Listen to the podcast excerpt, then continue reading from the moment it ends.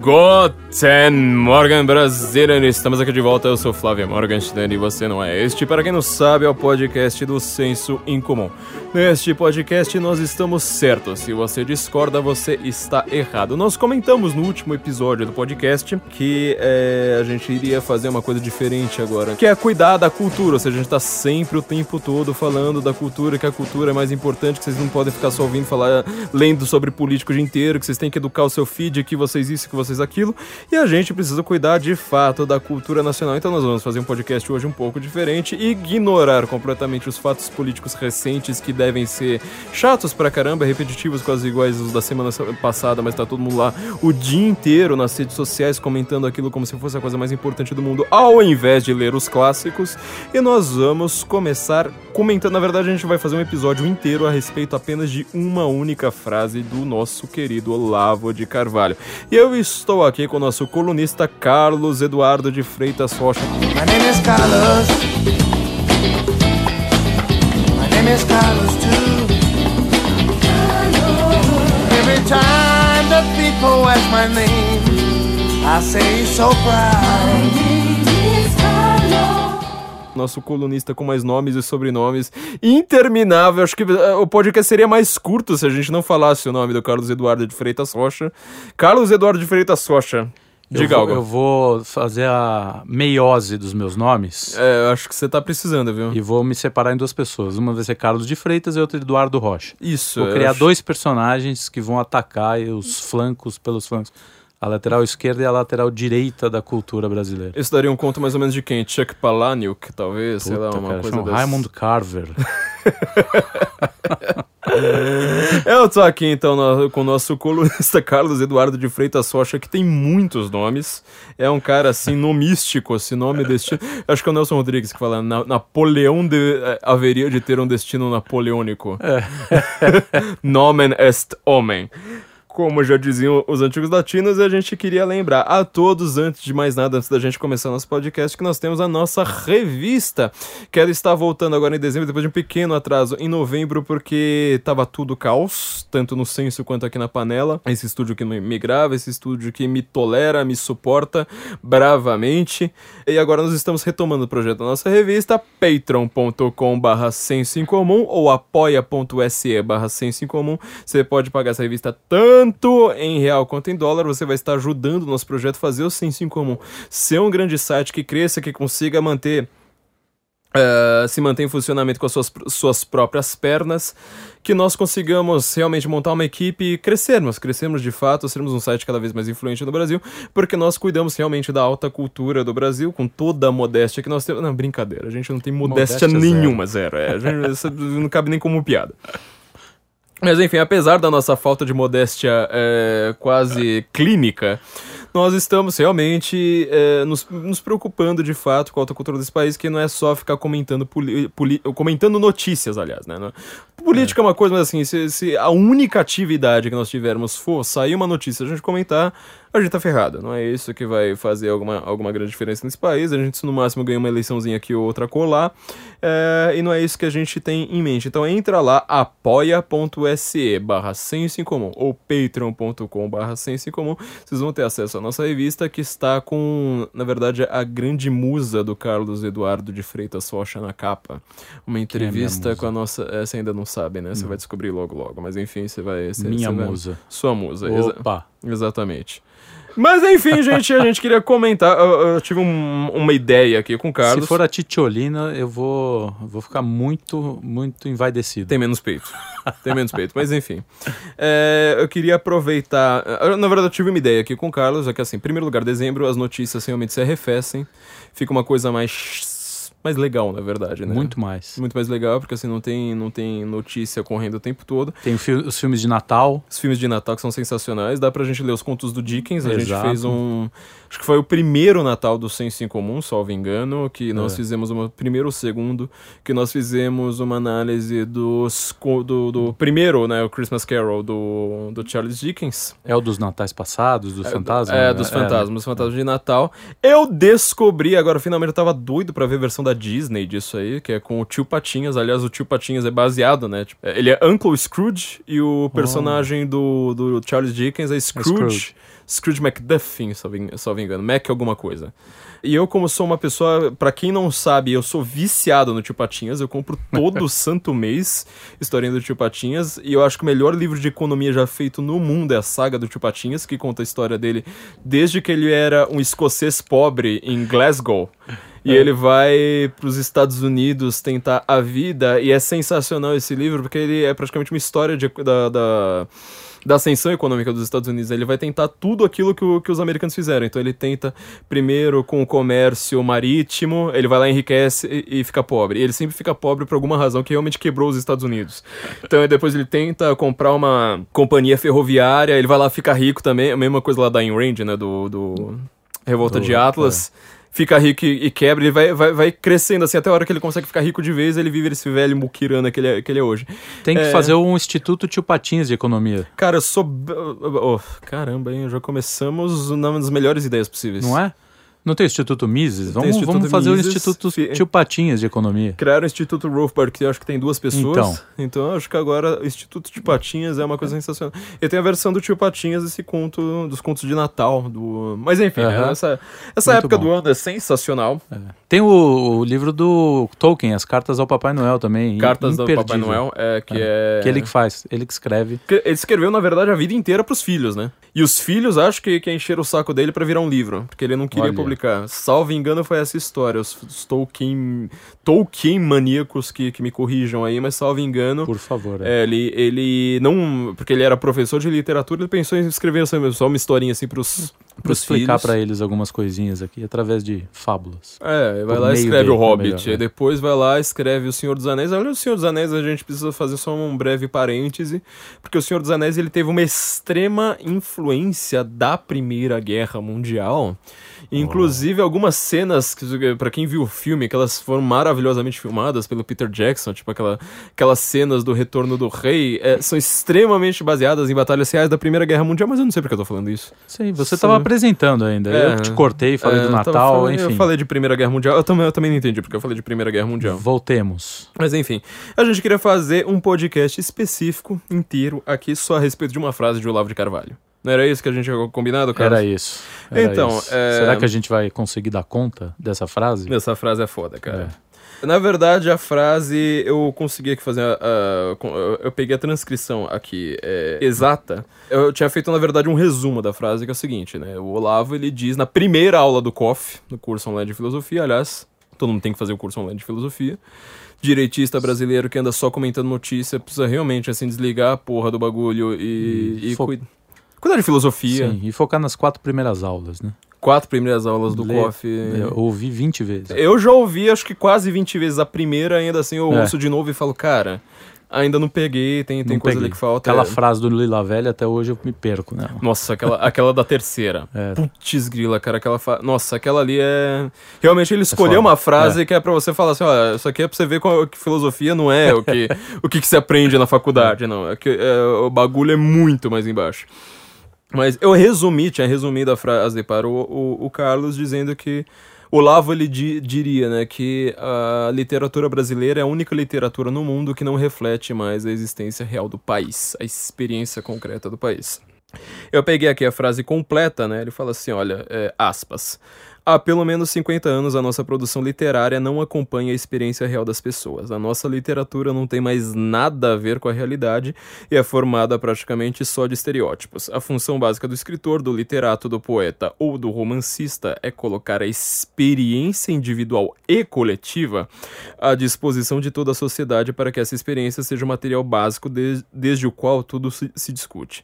Esse mundo imaginário é a primeira, mais simples e imediata síntese que se faz da experiência. Se não tem esse material, os conceitos que são usados na descrição da realidade já não refletem a experiência real. Refletem, às vezes, experiências reais de outros povos que você ingenu- ingenuamente imagina serem semelhantes às suas. De modo que se você raciocina desde esses conceitos, você começa a falar do vizinho acreditando estar falando de si mesmo. Isso é um desastre cultural fora do comum. Essa aula foi proferida em 14 de março de 2009, já fez 10 anos, olha só. E ela muito me impactou, ainda mais eu que sou um estudante de literatura, apesar de não ser um estudante de literatura brasileira, né? Como eu estava comentando pro Carlos aqui, eu realmente assim abdiquei de, de, de, de estudar isso. Isso muito me impactou. Eu queria, acho que só essa frase, né? Na verdade, assim, o resumo seria essa, né? Tipo, a, a, nossa produção literária não acompanha a experiência real das pessoas. Eu acho que isso vale muito mais do que um podcast. Daria para escrever livros e livros. Sim.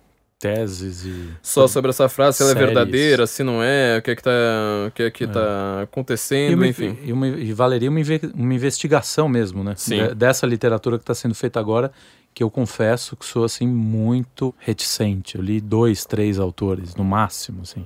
Mas não dá, de né? agora. É, não, tem muito pouca coisa que, que se extrai. E eu tenho um amigo que é um escritor contemporâneo que ele eu, eu gosto bastante, embora eu acho que a literatura dele tenha é, não seja fácil de fácil compreensão, é muito mais difícil, que é o Evandro Afonso Ferreira. Uhum. E ele fala ele fala categoricamente, não é para vocês me lerem agora. é para me ler daqui 20 anos. Você tem que ler os, os que já começaram a, a, a montar a nossa ideia do, do uhum. de país, né? Ele tem essa consciência que eu acho muito legal. E continua. A gente tem exceções, então. A primeira Oi? coisa que a gente precisa analisar é que existem exceções dessa regra. Sim, tem exceções. Hoje em tem dia, exceções. eu que é curioso que acho que quase todas essas exceções são de alunos do, do, do Olava, né? É, é, tem gente que está fazendo, não Tá publicando romance, conto. É que eu, eu falo para você, mas eu também não tenho conhecimento é, de causa dessa galera. Eu lembro assim de que eu li, porque eu também não sou estudioso, eu sou um amante da literatura. Então eu vou pela minha pela minha pelo meu guia mesmo, assim. Uhum. Eu, eu que me guio e aí tropeço, enfim, mas eu não tenho medo disso não. Então eu li um cara chamado João Anzale, Anzanello Carrascosa, não sei se você já ouviu falar. Não. Eu lembro que eu li um, um livro dele muito antigo de contos, eu achei muito interessante. Agora eu precisaria reler, uhum. porque eu também mudei, né? Eu não sei se eu acho. fica mais velho, é, começa e, a ficar mais. E foi antes de conhecer o Koff, foi antes de conhecer o Olavo. Então pode ser que eu tenha aqueles, aqueles resquícios que ele, que ele menciona. Mas eu me lembro dele, eu me lembro. Quem mais que eu li daquela época, assim? Tinha um cara que chamava Nelson de Oliveira, que mudou de nome. Tinha algumas coisas interessantes também, hum. mas foram esses, assim, basicamente. O resto é, é literatura li... brasileira do passado. É, eu li recentemente dos autores, assim, ultra atuais, né? É. Alexandre Soares Silva, né? A ah, Alma sim, da Festa. O, Coisa Não Deus. Coisa Não Deus ainda não li. O Alma é. da Festa eu gostei bastante. É. é. um livro bastante divertido, muito é. engraçado, né? Obviamente, assim, é um livro que ele se passa, por, por exemplo, só pra gente o, o, o, analisar mais tecnicamente isso que o Olavo está dizendo. Por exemplo, é um livro que se passa em São Paulo e a cidade de São Paulo é completamente relevante para o uhum. livro, né? Então, assim, é um... são umas coisas... É... é um livro engraçado, é um livro divertido, assim, é um livro que você lê, assim, com uma leveza absoluta, você lê no final de semana... Tranquilamente. Tranquilamente, apesar de ter, sei lá, 300 páginas, não sei quanto, quanto tem.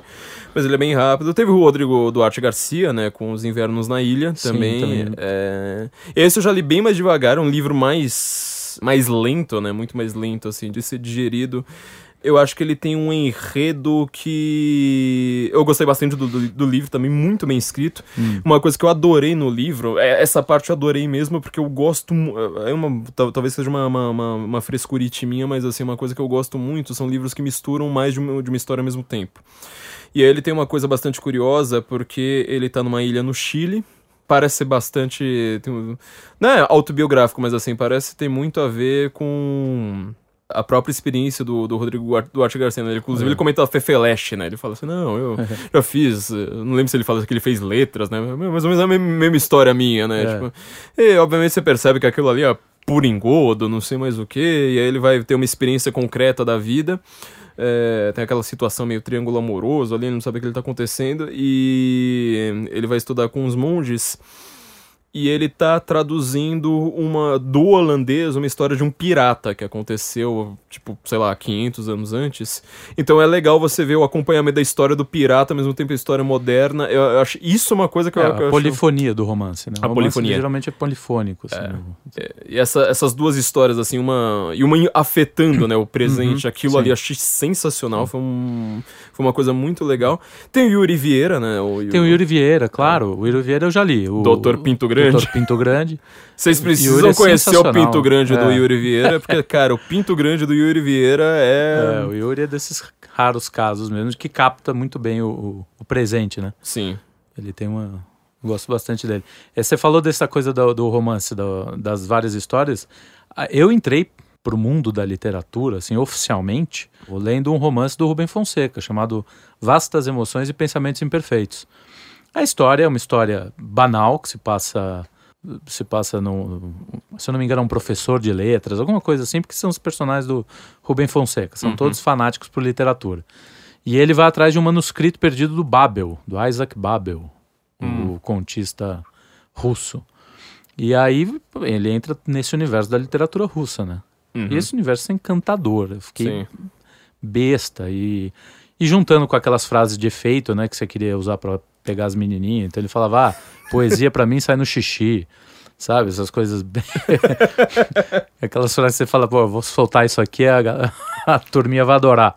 O Rubem Fonseca, eu li muito pouca coisa dele, né? Assim como eu li muita pouca coisa. Um, esse é um autor que eu, que eu queria muito ler mais, que é o Dra- Dalton Trevisan. Dalton Trevisan. É, ainda mais eu que morei em Curitiba, né? É. E a- eu até falo assim, pessoalmente eu tive uma história meio traumática com o Dalton Trevisan, porque eu tava indo me mudar pra Curitiba e é um professor meu aqui em São Paulo passou um texto do Dalton Trevisan e todo mundo falava, não, porque o cara é o máximo, o cara é sensacional, o cara escreve muito bem, não sei mais o que.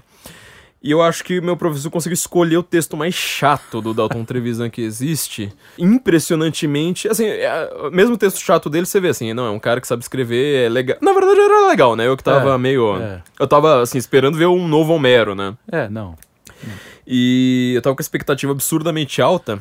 E o Dalton Trevisan, no final das contas, ele ficou um pouco abaixo de, de Do que ser você esperava. do que eu esperava, então eu acabei não lendo ele. Eu lembro que eu passei muito tempo em Curitiba sem o ler, e olha que eu morava muito perto de onde ele mora. Curiosamente, né? E ele é uma figura emblemática, assim, né? De Curitiba. Tipo, ele vai almoçar todo dia, na mesma hora, no mesmo bar. E é recluso, ninguém, recluso. ninguém vê, né? Não... É, e ele, assim, fez várias edições do, do livro dele que ele fica corrigindo. Então, assim, É. se você, por exemplo, vai lá e fala assim, ô Dalton, autografa meu livro. Eu falo, peraí, eu vou autografar lá em casa. Ele volta, assim, some com a sua edição e pega a edição moderna. Ele- Edição nova. É... É um masoquista de voltar ao mesmo texto dele. pô. Não, eu não tenho a menor Nossa capacidade, cara. Quando eu leio coisa minha que eu escrevi no começo do ano, eu já Não. falo, nossa, que tragédia, Apago cara. da memória. Não, eu, eu também sou assim. Eu sou, sou uma pessoa que apaga da memória com, com, com, com, com toda É. certeza, né? É, Mas tem uma coisa, você falando, né, pegando esse gancho que você falou de, de não ter gostado, tem muito da família literária que você pertence. Sim. Eu diria, aliás, que a tese do Marx é um erro de catalogar por classe, que a gente tem que catalogar o ser humano por famílias. Uhum. E família é uma coisa complexa, muito mais complexa que classe. né? Sim. Nós temos família, sim. Então tem Aliás, família. é como Ana Karenina começa, né? Que é. É, todas Cada, a- Todas as famílias felizes são iguais, cada É, família cada- triste e, é, e triste infeliz a à sua- sua, é, sua sua própria maneira. maneira. E você tem famílias literárias, então tem aqueles escritores que são mais descritivos, aqueles que são mais fantásticos. Dificilmente um cara que gosta do Borges, sei lá, vai gostar do. do- não, Kafka não é um exemplo. Mas enfim, tem o do, do Raymond Carver, sei lá, que é uma coisa bem, bem seca, um texto bem seco, né? Cormac McCarthy e Proust. São coisas completamente diferentes, né? Sim. Então você tem que. é, cada um tem sua família. Né? São raros os casos ca- das pessoas que gostam de transitar entre famílias. Aí, né? É, você transita pra algumas, né? É, Você transita pra mas algumas, tem coisa mas extremamente todas. chata mesmo. Você, É. fala- você pega o começo de Os Demônios do Dostoiévski, você tem que ser muito apaixonado por literatura e pelo Dostoiévski, sobretudo, para seguir, porque é um negócio enfadonho ao extremo. É muito chato. É, eu vou falar uma coisa já politicamente incorretíssima aqui. Incorretíssima, inclusive dentro do politicamente incorreto. Que é o seguinte, eu acho que Dostoiévski, ele é um cara com ideias literárias maravilhosas, mas ele não é o escritor que... É, o Nabokov odiava. Odiava, falava Nabokov que era uma droga. Um... Mas, ao mesmo tempo, o Brodsky tem uma, uma, uma imagem que para mim é sensacional. Ele fala assim que toda literatura ela tem uma sequência. Então, os escritores mais recentes, eles vão pegando é até o que o Olavo está falando, né? Uhum. Se você pegar bem, o Machado tem uma linha do tempo literária, que vai, vai indo para o Graciliano, para o Guimarães, vai subindo, enfim, os Elinhos do Rego e tal, e aí morre, né? Porque Sim. aqui a gente é, o ponto que a gente vai chegar que é o ponto é. político, né? Porque o Olavo ele tá falando 50 anos, ou seja, é. a literatura brasileira Mas começou antes, começou a realidade. Com, começou com vê... aqueles mala do, de 22 também. Começou com os mala de 22, é. exatamente. É, é um ponto importante. Começou é. com os mala de 22. Aliás, a maior desgraça que aconteceu na história brasileira. Cultural brasileira. Não é só cultural, de... não é só cultural, porque a, a, a, desgraça política é uma consequência disso. Foi a merda da semana de 22. Se você, se você vai falar assim, ah, mas eleição do Lula. Não, ditadura militar. Não, Estado não. não, foi. Foi a merda da semana de 22, muito bem Sim, colocada. quando foram de, quando deglutiram o Bispo Sardinha. é, exatamente. E nós, em 2022, vamos regurgitar o Bispo, bispo Sardinha. A gente, Sardinha. é, já damos um spoiler aqui, é. porque nós vamos refazer a semana de 22 em 22. Em 22. Nós vamos cuidar dessa nós merda. Nós vamos assumir essa porra. Mas o, é, o Olavo estava falando é. justamente... Não, então, a, essa a, família, só para terminar a coisa do Brodsky, que ele fala do, do Dostoiévski, ele fala que o Dostoiévski chegou tão perto dos segredos da alma humana que a Providência colocou o Tolstói. que aí tirou a, a linha sucessória do Dostoiévski. Você falou que a próxima geração ia, ia descobrir o segredo. e aí botou o Tolstói, com aquele tipo de literatura absolutamente diferente do Dostoiévski. Né? Uhum. Quase antipsicológica, embora tenha muita.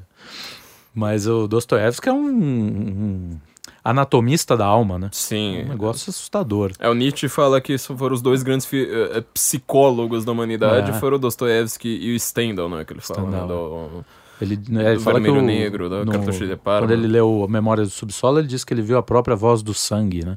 É, nossa, olha que imagem pesado, bonita. né? É, o Nietzsche, aliás, para o Nietzsche, é, como filósofo, é. ele é realmente, assim, tem todos, todos os problemas que teve, mas... Um escritor fabuloso. Escritor né? fabuloso, fabuloso, assim como Freud, que eu odeio mortalmente. Todo mundo que já me ouviu é. falar de Freud, eu fico verde quando eu vou falar de Freud, porque eu odeio mortalmente. Mas é um desgraçado que pegou a é. língua alemã e falou não, assim, nossa, o Freud ele não ganhou prêmio científico em vida, mas ganhou prêmio literário. Olha, escrevendo, li é, escrevendo livros sobre psicanálise. Vou fazer uma outra confissão politicamente incorreta. O Sartre é um grande escritor. Ah, mas esse acho que todo mundo. não sei, viu? Não, ah. ah. na direita? Não, você tá falando na já, direita floquinho de já cheira, já, cheira, já sente o cheiro ruim. O Sartre é um baita do escritor. Sartre é... ganhou Nobel, inclusive é, recusou, recusou, né? Recusou. É uma, a única atitude brilhante que ele teve foi recusar o Nobel. Mas os Caminhos da Liberdade Putz, meu. É... Não, ele tem as palavras, o que é literatura, a própria náusea. O é que é um... é literatura, por sinal, é um livro é. razoavelmente interessante. É, ele chega a alguns tem pontos muita coisa bastante, legal. Bastante é o que a gente estava falando fora do ar, que é. não dá para desprezar é, o que esses caras fizeram e, e analisaram de bom, entendeu? Uhum. O Adorno tem um livro sobre literatura que é muito bom. É, eu já tenho alguma discordando é, muito. Não, a, bom. O ensaio sobre o narrador dele é sensacional. Porque esses caras cuidaram muito dessa. Uhum de entender a, a, voz do narrador no, no, romance, enfim. É, a gente pode até comentar é, brevemente a respeito sobre isso. É. Benjamin, o Lukács, né, que foi é. o cara que começou com tudo. A escola de Frankfurt não foi criada em Frankfurt, né, para quem não sabe. Aliás, ela tinha muito pouco a ver com a cidade de Frankfurt, porque foram praticamente, acho que eram quatro ou cinco caras que eram de Frankfurt e um deles morou em Frankfurt. O resto era pff, cada um pro ela, seu ela canto. escola de estudos Estudos avançados marxistas, marxistas né? Acho que era estudos avançados marxistas. E a grande verdade é o seguinte: é, bom, só para completar o negócio Sim. do Olavo, né, que a gente tava falando, o Olavo fala disso há 50 anos, ou seja, é. o que, que, ele tá. Pra gente é, desmistificar, não, pra gente dar uma analisada um pouco melhor nessa, nessa questão do que o Olavo tá falando.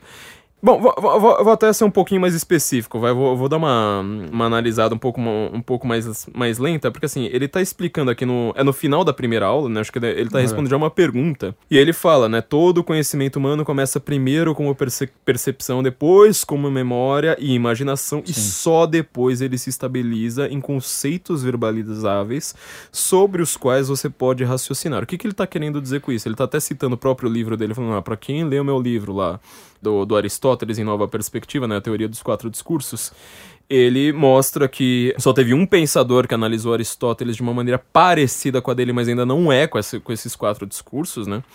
O Olavo, inclusive, essa, essa questão vai ser premente para o próprio Olavo, para a história do, do próprio uhum. curso online de filosofia, porque ele não teve cinco anos Exatamente por conta disso, né? Que o Olavo ele presumia é. que ele iria fazer um, um, curso de cinco anos fechadinho e acabou desistindo da, da, da coisa ali em menos de um ano. O que ele faz? Primeiro, o conhecimento começa com percepção, percepção da sua experiência concreta. Então você vai falar, ah, um mais um é igual a dois. Fala assim, tá bom, um mais um é igual a dois. Só que assim, isso não surgiu sem ter experiência. Você primeiro precisou ser um homem que raciocina, não sei mais o que. Porque assim, um tigre, apesar de um mais um continuar sendo dois para um tigre, pra o tigre, ele, é ele, não tem essa, é. esse, essa, esse conhecimento, né? Essa é primeira percepção. A percepção assim, de, imediata. É, de juntar, tipo, ó, é. juntei dois gravetos, então agora tem dois e não tem um só. Depois, como memória e imaginação, quer dizer, ele até dá um exemplo que eu achei bastante legal, né? Ele falou assim: se toda vez que eu fosse precisar pensar no elefante, eu precisasse ver um elefante, eu teria que ter um. É teria com uma complicação para falar de elefantes, né? Então, assim, você primeiro lembra lá do elefante e só depois ele se estabiliza em conceito. Então, aí você vai pensar no conceito de elefante sem precisar pensar no elefante. Bom, ele faz uma, uma, uma, uma análise dos sentidos, né? Tá lá explicando uma coisa filosófica que vocês vão ver no coffee, não vou ficar aqui analisando em muitos detalhes, mas ele fala que isso aí é justamente o processo da literatura. Quer dizer, a literatura, tanto para o indivíduo quanto para uma sociedade, ela pega a percepção, ela transforma aquilo ali em memória e imaginação. Por isso que a imaginação também é muito importante, por isso Sim, que literatura de ficção, e às vezes a ficção mais bizarra, assim, tipo mitologia, coisa com elfo, com dragão, ela é muito mais importante do que ler o antagonista, óbvio. a gente não tem a menor dúvida sobre isso.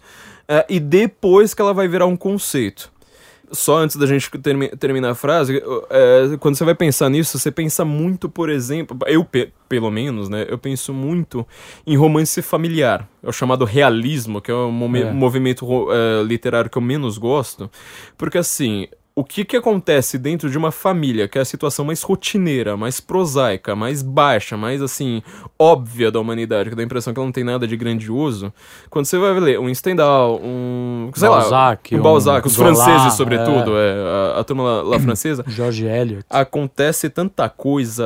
É... Ah, e, inclusive os romances contemporâneos, eles também estão voltando a lidar muito com essa questão familiar, né? Só que aí é já, geralmente ele é mais ideológico, mas é, acontece tanta coisa ali que você não consegue verbalizar, porque não existe um conceito, não existe, tipo, uma palavra para você descrever um sentimento, para descrever uma situação de conflito com aqueles que eu mais amo, sabe? Umas coisas dessas.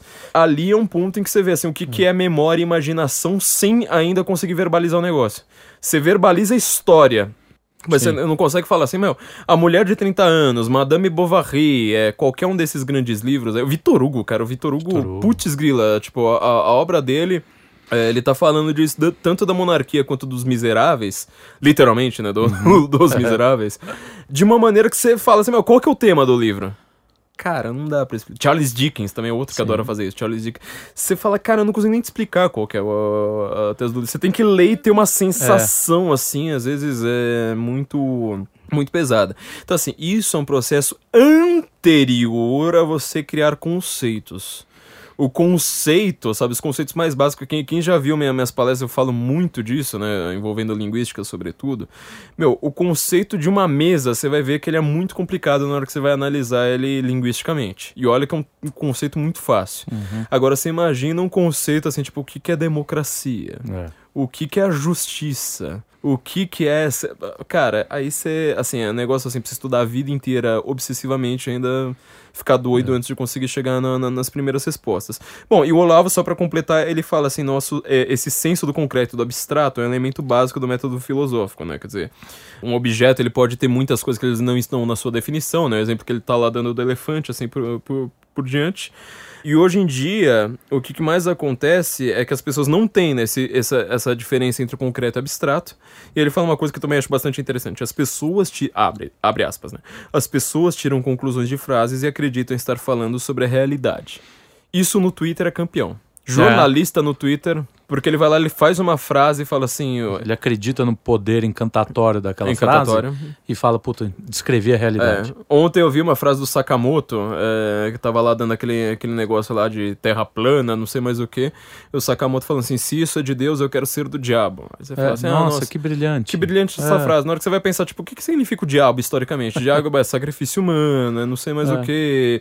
É promover o ódio, que o Sakamoto tanto reclama de discurso de ódio. É promover o ódio, é promover a, a, a divisão, a destruição. Então, falando, tá bom, Sakamoto, então se isso é de Deus, então você é do diabo. Parabéns pra você. Você é um cara que vai É, sacrificar. o próprio Sakamoto e caras desse tipo são a, a materialização desse conceito que o Olavo está falando. Não, não há mais a, Exatamente. não, não encontra mais na realidade, na, na ficção, ou enfim, Uhum. no discurso público, alguém que descreva a realidade, alguém que É. esteja em contato com a realidade, porque esses caras passaram a vida com base em, em conceitos abstratos, em frases de- do professor tal, do professor doutor tal, e eles não têm mais a- é, habilidade para enxergar o mundo real. Às vezes só, só em palavras, né? Nem em frases. Tipo, É, não. democracia. Sim, Oh, sim, nossa, slogans, é. pior. Slogans, né? é, exatamente. Mais, mais Que básica. a frase já baixa. sem o sentido da, da- a palavra, palavra, aliás, sem é. o sentido da palavra. É, AI5, AI5 é um AI5, slogan. pois é, tipo, Pronto, você- falei AI5, eu defendo AI5. Pronto, eu defendo os cinco. Já não vai posso ter. nem vai- falar mais do É, AI5. exatamente. É, Essas, essas semanas pra trás, né? Às vezes as pessoas estão ouvindo isso daqui a alguns 500 anos, talvez, porque nossos podcasts são internos. É. Mas foi o que aconteceu com o Paulo Guedes, Ele falou assim: você não, não se surpreende se alguém pedir. Nossa, É. o Paulo Guedes pediu. Falei, peraí, Não, não, Você não caceta. entendeu o que o cara falou. É, pois é. Uma frase simples dessa hoje, ela não, não tem mais capacidade de ser entendida. É. Então, o Olavo ele tá falando desse senso do concreto e do abstrato, quer dizer, é o seguinte, o pensamento, o conceito que você tem do elefante, o elefante real são duas coisas completamente distintas. Todo elefante real, ele está em algum lugar do mundo, o, o seu conceito de elefante ele não está em lugar nenhum. E até você chegar a um- alguns conceitos filosóficos, tipo, meu, o que que é justiça? O que, meu, cara, sério, assim, é, é trabalho, assim, profundo, espiritual, de anos e anos e anos e anos, que não é pra qualquer mirinha aí que apareça falando em consenso científico, e, ah, eu tenho uma- um mestradinho e publiquei um paper de sei lá mais o que. Super interessante e mostrou que consenso científico é prova. Exatamente, né? É prova científica. Exatamente. E as pessoas, o que que acontece, né? Elas não têm esse senso do concreto e do abstrato, então assim, ela pensa abstratamente, tipo, ah, a classe social, a luta de classes, Sim. e aí começa a pensar em toda a estrutura da sociedade baseada em luta de classes. Ao exemplo que ele dá, na hora que você vai, assim, pro, pro concreto, o embaixador Oswaldo de Meira Pena, é, já tava com mais de 100 anos quando faleceu, né, inclusive, foi, foi amigo do Olavo o tempo todo. Embaixador, acho que foi o maior embaixador, um dos maiores embaixadores da, da, da história do Brasil, ele tava dando aula na UNB, em Brasília, ele falou assim, mano, vocês querem falar de marxismo? Então vamos lá, começar, qual que é a classe social a qual você pertence? Sim. Ele foi lá, perguntou pra sala inteira, cada um respondia, ah, clero, burguesia, proletariado. Não tinha um pra falar assim, meu, vocês são fi- tudo filho de burocrata. Tipo, vocês estão É. falando da estrutura da sociedade baseada em luta de classe, vocês não conseguem ver qual a Nem- classe que você pertença, meu. É, então, quer dizer, você tá lá no, no abstrato, tá maravilhoso. Na hora que você vai pro concreto, não tem nada a ver com a sua linguagem. Não tem nada a ver com as palavras, com os conceitos que você tá usando, não sei mais o que. E o cara, ele vive nessa tensão o tempo todo. Então, é. Bom, enfim, isso é só pra gente dar. é, Só, só pra analisar a frase do Olavo. E ele termina, então, falando, né? Depois ele, na segunda aula, ele vai comentar um pouco mais aprofundadamente que, assim, a, a literatura brasileira, ela, ela cuidou do imaginário até 1964. Foi dar o golpe militar.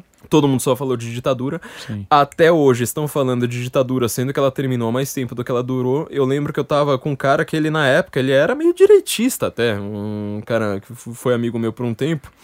Ele tava escrevendo um livro, adivinha sobre o quê? Ditadura. Ditadura militar. O cara era mais É. novo do que eu. Eu falei, pô, meu, mas eu tô, sei lá, eu tinha três anos quando acabou a ditadura.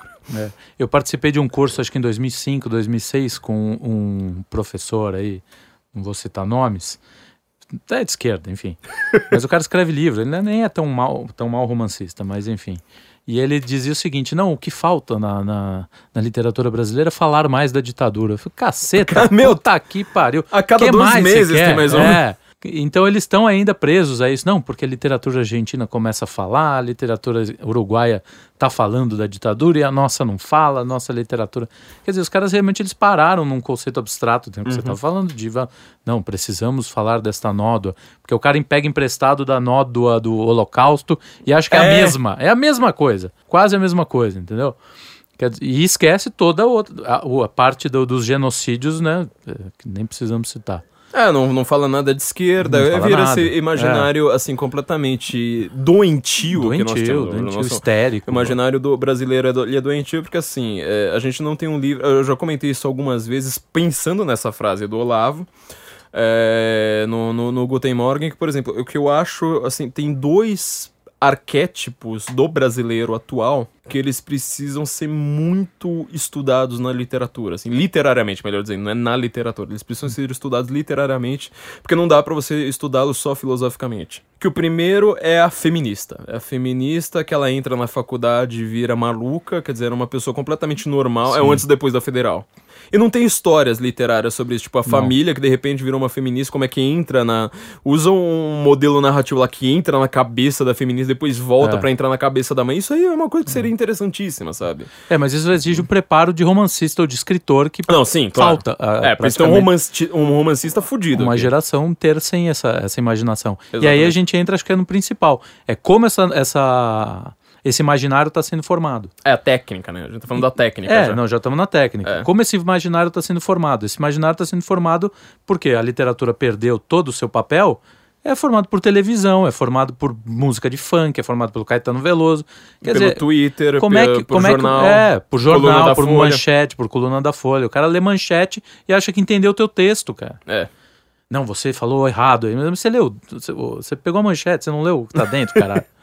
né? Então é isso, virou um, um jogo de malucos. Sim. E a gente entra no me- meio que no cenário, você não tem o que fazer. É, e, e só pra dar mais um exemplo do que, que eu acho que assim, é uma- um problema dessa formação do imaginário, por que, a gente tá com, com tantos problemas, assim, você vê, todo jornalista, ele se acha culto, ele lê, às vezes, o dia inteiro, mas só lê... Só bobagem, Só, só só bobagem, bobagem. só lê outros jornalistas, né? É. A autofagia jornalística do Rolf Kuntz, né? Mas meu, o cara lê muito mais do que eu, só que ele só lê lixo. Eu Sim. leio muito menos, mas com muito mais qualidade, tem uma cultura, uma erudição de fato. Um outro modelo arquétipo que pra mim explica o Brasil, ele não foi explorado pela literatura ainda, é o ex-petista. O ex-petista, cara, toda a família tem quantos ex-petistas? Porra, eu sou um ex-petista. Eu também sou ex-petista. Quantos livros sobre Já tô, há ex-petistas? já tô há 15 anos livre do, vício, né? Tinha que formar o Alcoólatras Uau, é, Anônimos, um- petista- Ex-petistas anônimos. Ex-petistas anônimos, o EPA. É. O EPA. Boa. Então fa- falta isso, quer dizer, falta ter Falta, uma falta. explicação, por exemplo, que você só vai conseguir pela literatura de como é que é a vida numa família. Não, a, a 2000 ideologia de gênero. ideologia de gênero Trabalhar na literatura, como é que é a ideologia de gênero? Por exemplo, uma família que cuida de um filho que não tem sexo. Uhum. Como é que essa família vai trabalhar em cima É. disso? Né? Sem cair também nos estereótipos. Porque De um é lado preciso- pro outro, né? De um lado ou pro outro. Esse é o grande de- desafio, né? Acho que do, Sim. dessa geração de escritores que se- serão formados. Essa, então, Enfim. é a nossa, é o nosso diagnóstico, né? O diagnóstico do Olavo, quer dizer, a gente parou só falando de ditadura, né? Em 64 pra frente a gente não teve mais nenhuma análise. O Olavo até falar, né, da, da- da- da- dos modelos de linguagem, né? da- das funções da linguagem Sim. do Carl Bühler. Eu não quero nem entrar nisso aqui, porque eu já, co- já comentei em alguns episódios passados uma outra análise, né? Eu É ele peguei do função Jacobson. apelativa. Função só, né? apelativa. Só tem função apelativa. essa, né? É. Você acha que assim, tipo, a função descritiva, a função conotativa, de você pegar o conceito, a função eh, expressiva, É. você considera que elas são menores e que a apelativa, que é você causar uma sensação, é maior. Só que no final das contas, você hoje só apela. Então Uhum. vira essa coisa em que dá pra você falar num momento, assim, por exemplo, olha que absurdo, o Bolsonaro disse que o nazismo é de esquerda. Aí um minuto depois você fala assim, olha que absurdo, Bolsonaro é nazista e ele se fala de direita. Você fala, É, "Meu, peraí, filho, ou, ou escolhe um dos dois, né? Não dá pra você. Então, assim, Não, e, como as duas são apelativas, ele usa as duas no- ao mesmo tempo, sem, sem menor pudor. A demonstração clara disso, desse jogo maluco que a gente entrou, é que você pega esse texto que você citou do Olavo, que é uma coisa assim, uma um negócio Brilhante. brilhante, fora do comum. Com, rar- cara, raríssimos caras no mundo conseguem chegar Uhum. no- numa, numa definição, numa, numa enfim, análise diagnóstico, dessa, um né? diagnóstico desse. E aí é- tem Lobão querendo debater com ele, cara. O cara que falou a maior expressão da angustiar, o cara não consegue nem acertar a prosódia do, do- da música. Né? É, malu é muito louco, Pavinato, né? Cara, essas figuras absolutamente irrisórias.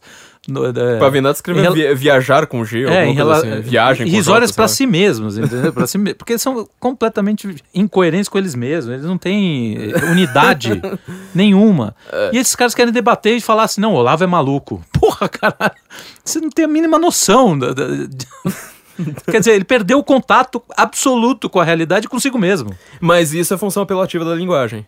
Quer dizer, tudo que é. o cara fala, o Lobão, é por só exemplo. isso. Curioso, porque isso é uma coisa bem gramscista, né? Aquilo que o Olavo fala, quer dizer, é. o intelectual orgânico. Tudo que o cara fala é para causar uma sensação. Sim. O cara não consegue escrever e falar assim, nossa, essa música é tipo Dó, Ré, Mi, Fá.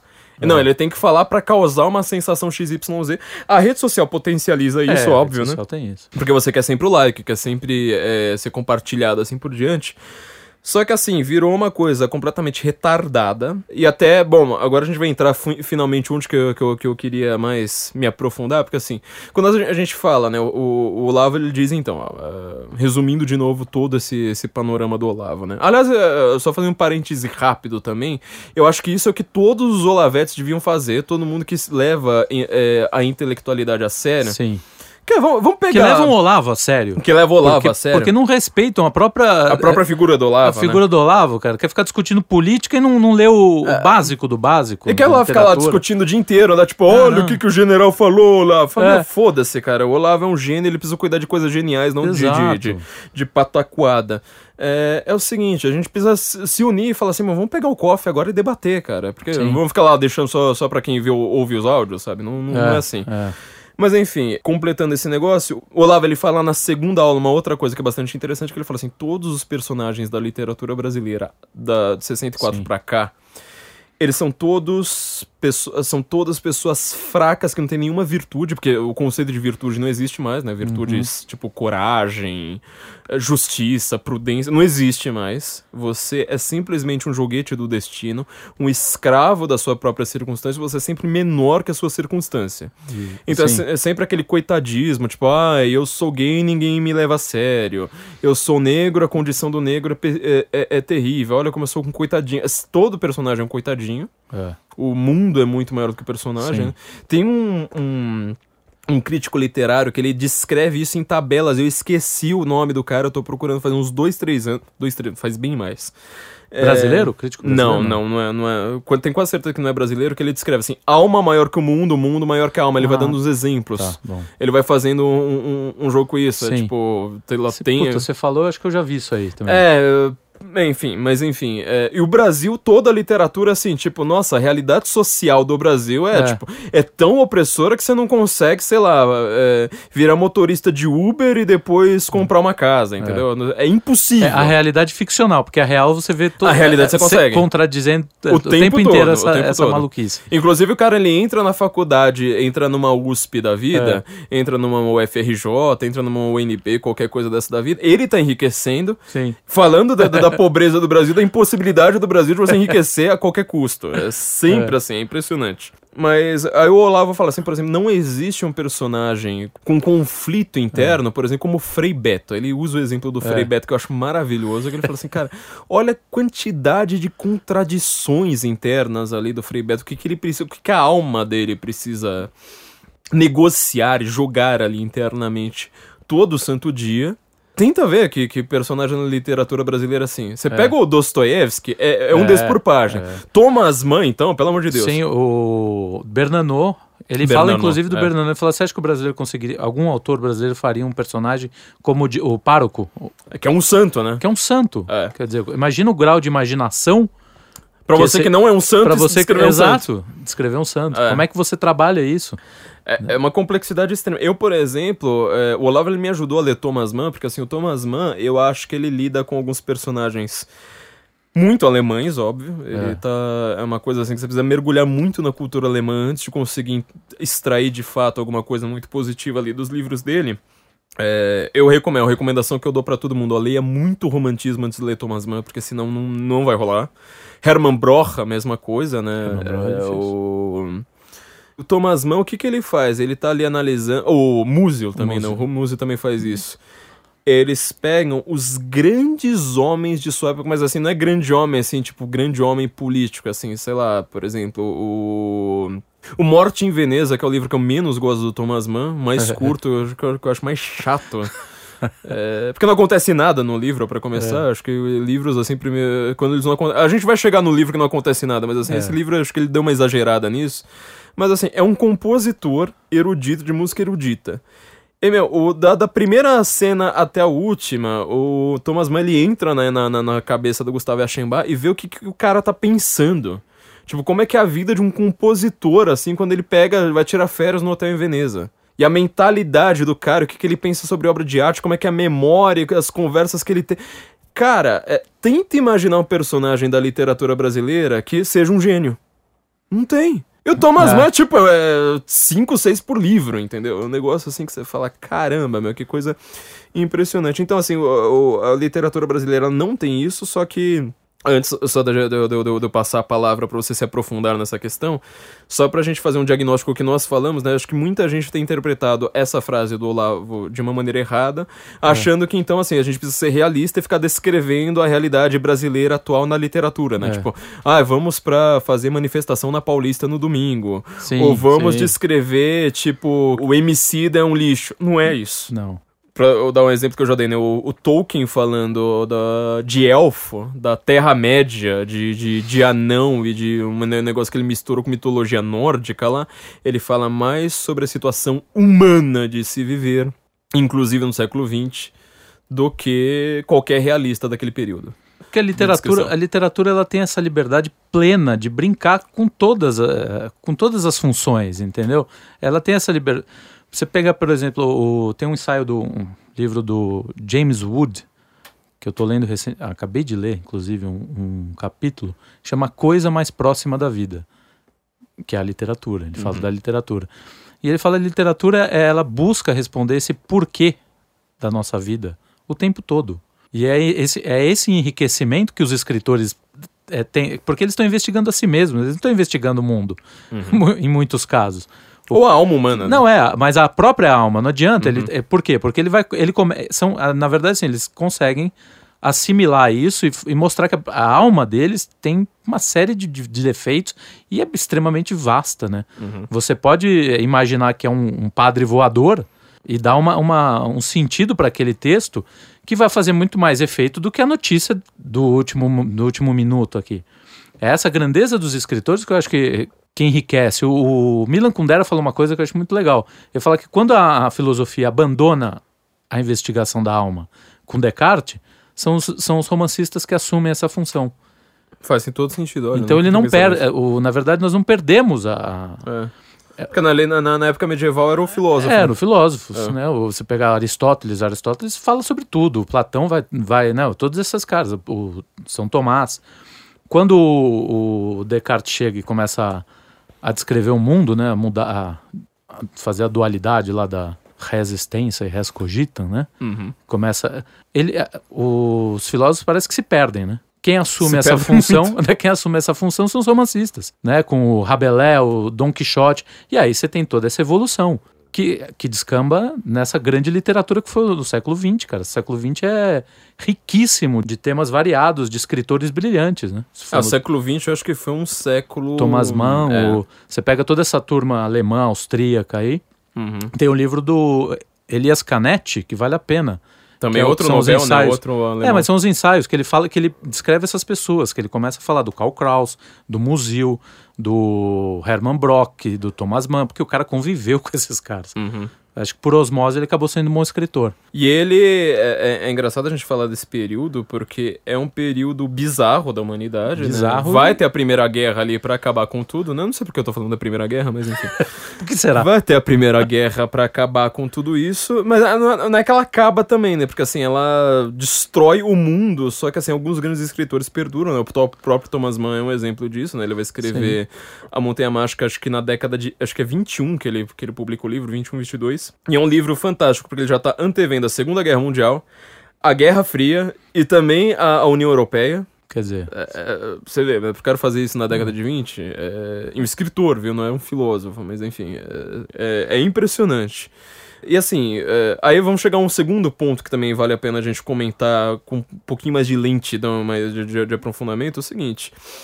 O Olavo, a, a sensação que me dá, né? Eu até te mandei alguns, alguns outros textos que o Olavo tá comentando sobre literatura, é o seguinte. Sim. Tem eh, escritores, eles geralmente conversam entre si. É uma coisa meio natural da, da intelectualidade Sim. que você não vai estar lá muito sozinho. é, conversam através dos textos. Através dos textos, né? Não é, É, só é, conversar, não. tipo, a ligar um pro Sim, outro. É exatamente. conversar. É ter um diálogo, você está na, na grande conversação, né? Como diz É, o o. workshop, né? Não é workshop? É o. Pô, o cara dos grandes livros, meu Deus do céu. Ad- Adler. Mortimer Adler, Adler. é, Mortimer Adler. tem razão. A grande conversação, né? Do, É. do- com, você con- conversa, inclusive, com os mortos. então Exato. É, a, a literatura é uma longa conversa. É uma longa conversa. Parece que os escritores brasileiros dos últimos anos eles estão fazendo a. O que, que eles estão falando? Exatamente, é esse o ponto. O que, que esses caras estão falando Então, ali quer dizer, atrás? Quando você vai ver a tradição literária, eu percebi isso quando eu comecei a me aprofundar mesmo em literatura alemã, aquela literatura mais difícil, sabe? Do É. romantismo, idealismo alemão. Porque assim. Schlegel, É, Schelling. Porque assim, por exemplo, eu, eu adoro Kafka, tá? Não, não tô falando mal de Kafka aqui de jeito nenhum, eu adoro Kafka. Só que assim, o Kafka, ele é um escritor específico, esquisitão, era um Esquisitão. personagem completamente estranha ao seu próprio meio, em que ele tá lá descrevendo a vida no século XX, no século XX no totalitarismo e ponto. É essa a vida do cara, assim, num totalitarismo burocrático e ponto. É. Você não precisa ter nada além pra você ler Kafka. É, mas tem uma alegoria, tem várias coisas Sim, assim sim. interessantes. É, quando- o Castelo, por exemplo, tem a alegoria do. É, das- tirando o Castelo e as Cartas ao moradas, Pai. é. É, tirando esses dois livros. falando- mas eu tô pensando assim, sei lá, no processo, na metamorfose, na colônia penal. Qual o outro dele? Sei lá, nesses três, pelo menos, É. você consegue ler sem muita coisa. Tá. O Castelo e o Cartas ao Pai realmente não escapa, É. escapa bastante disso. Mas, qual é a tradição? Assim, já que a gente tá falando de imaginário, né? Primeiro a percepção, depois o imaginário e memória, etc. Qual que é o imaginário coletivo da intelectualidade ocidental, ocidental mesmo? Você vai ter que pegar a Bíblia, a mitologia grega, Grega. e história.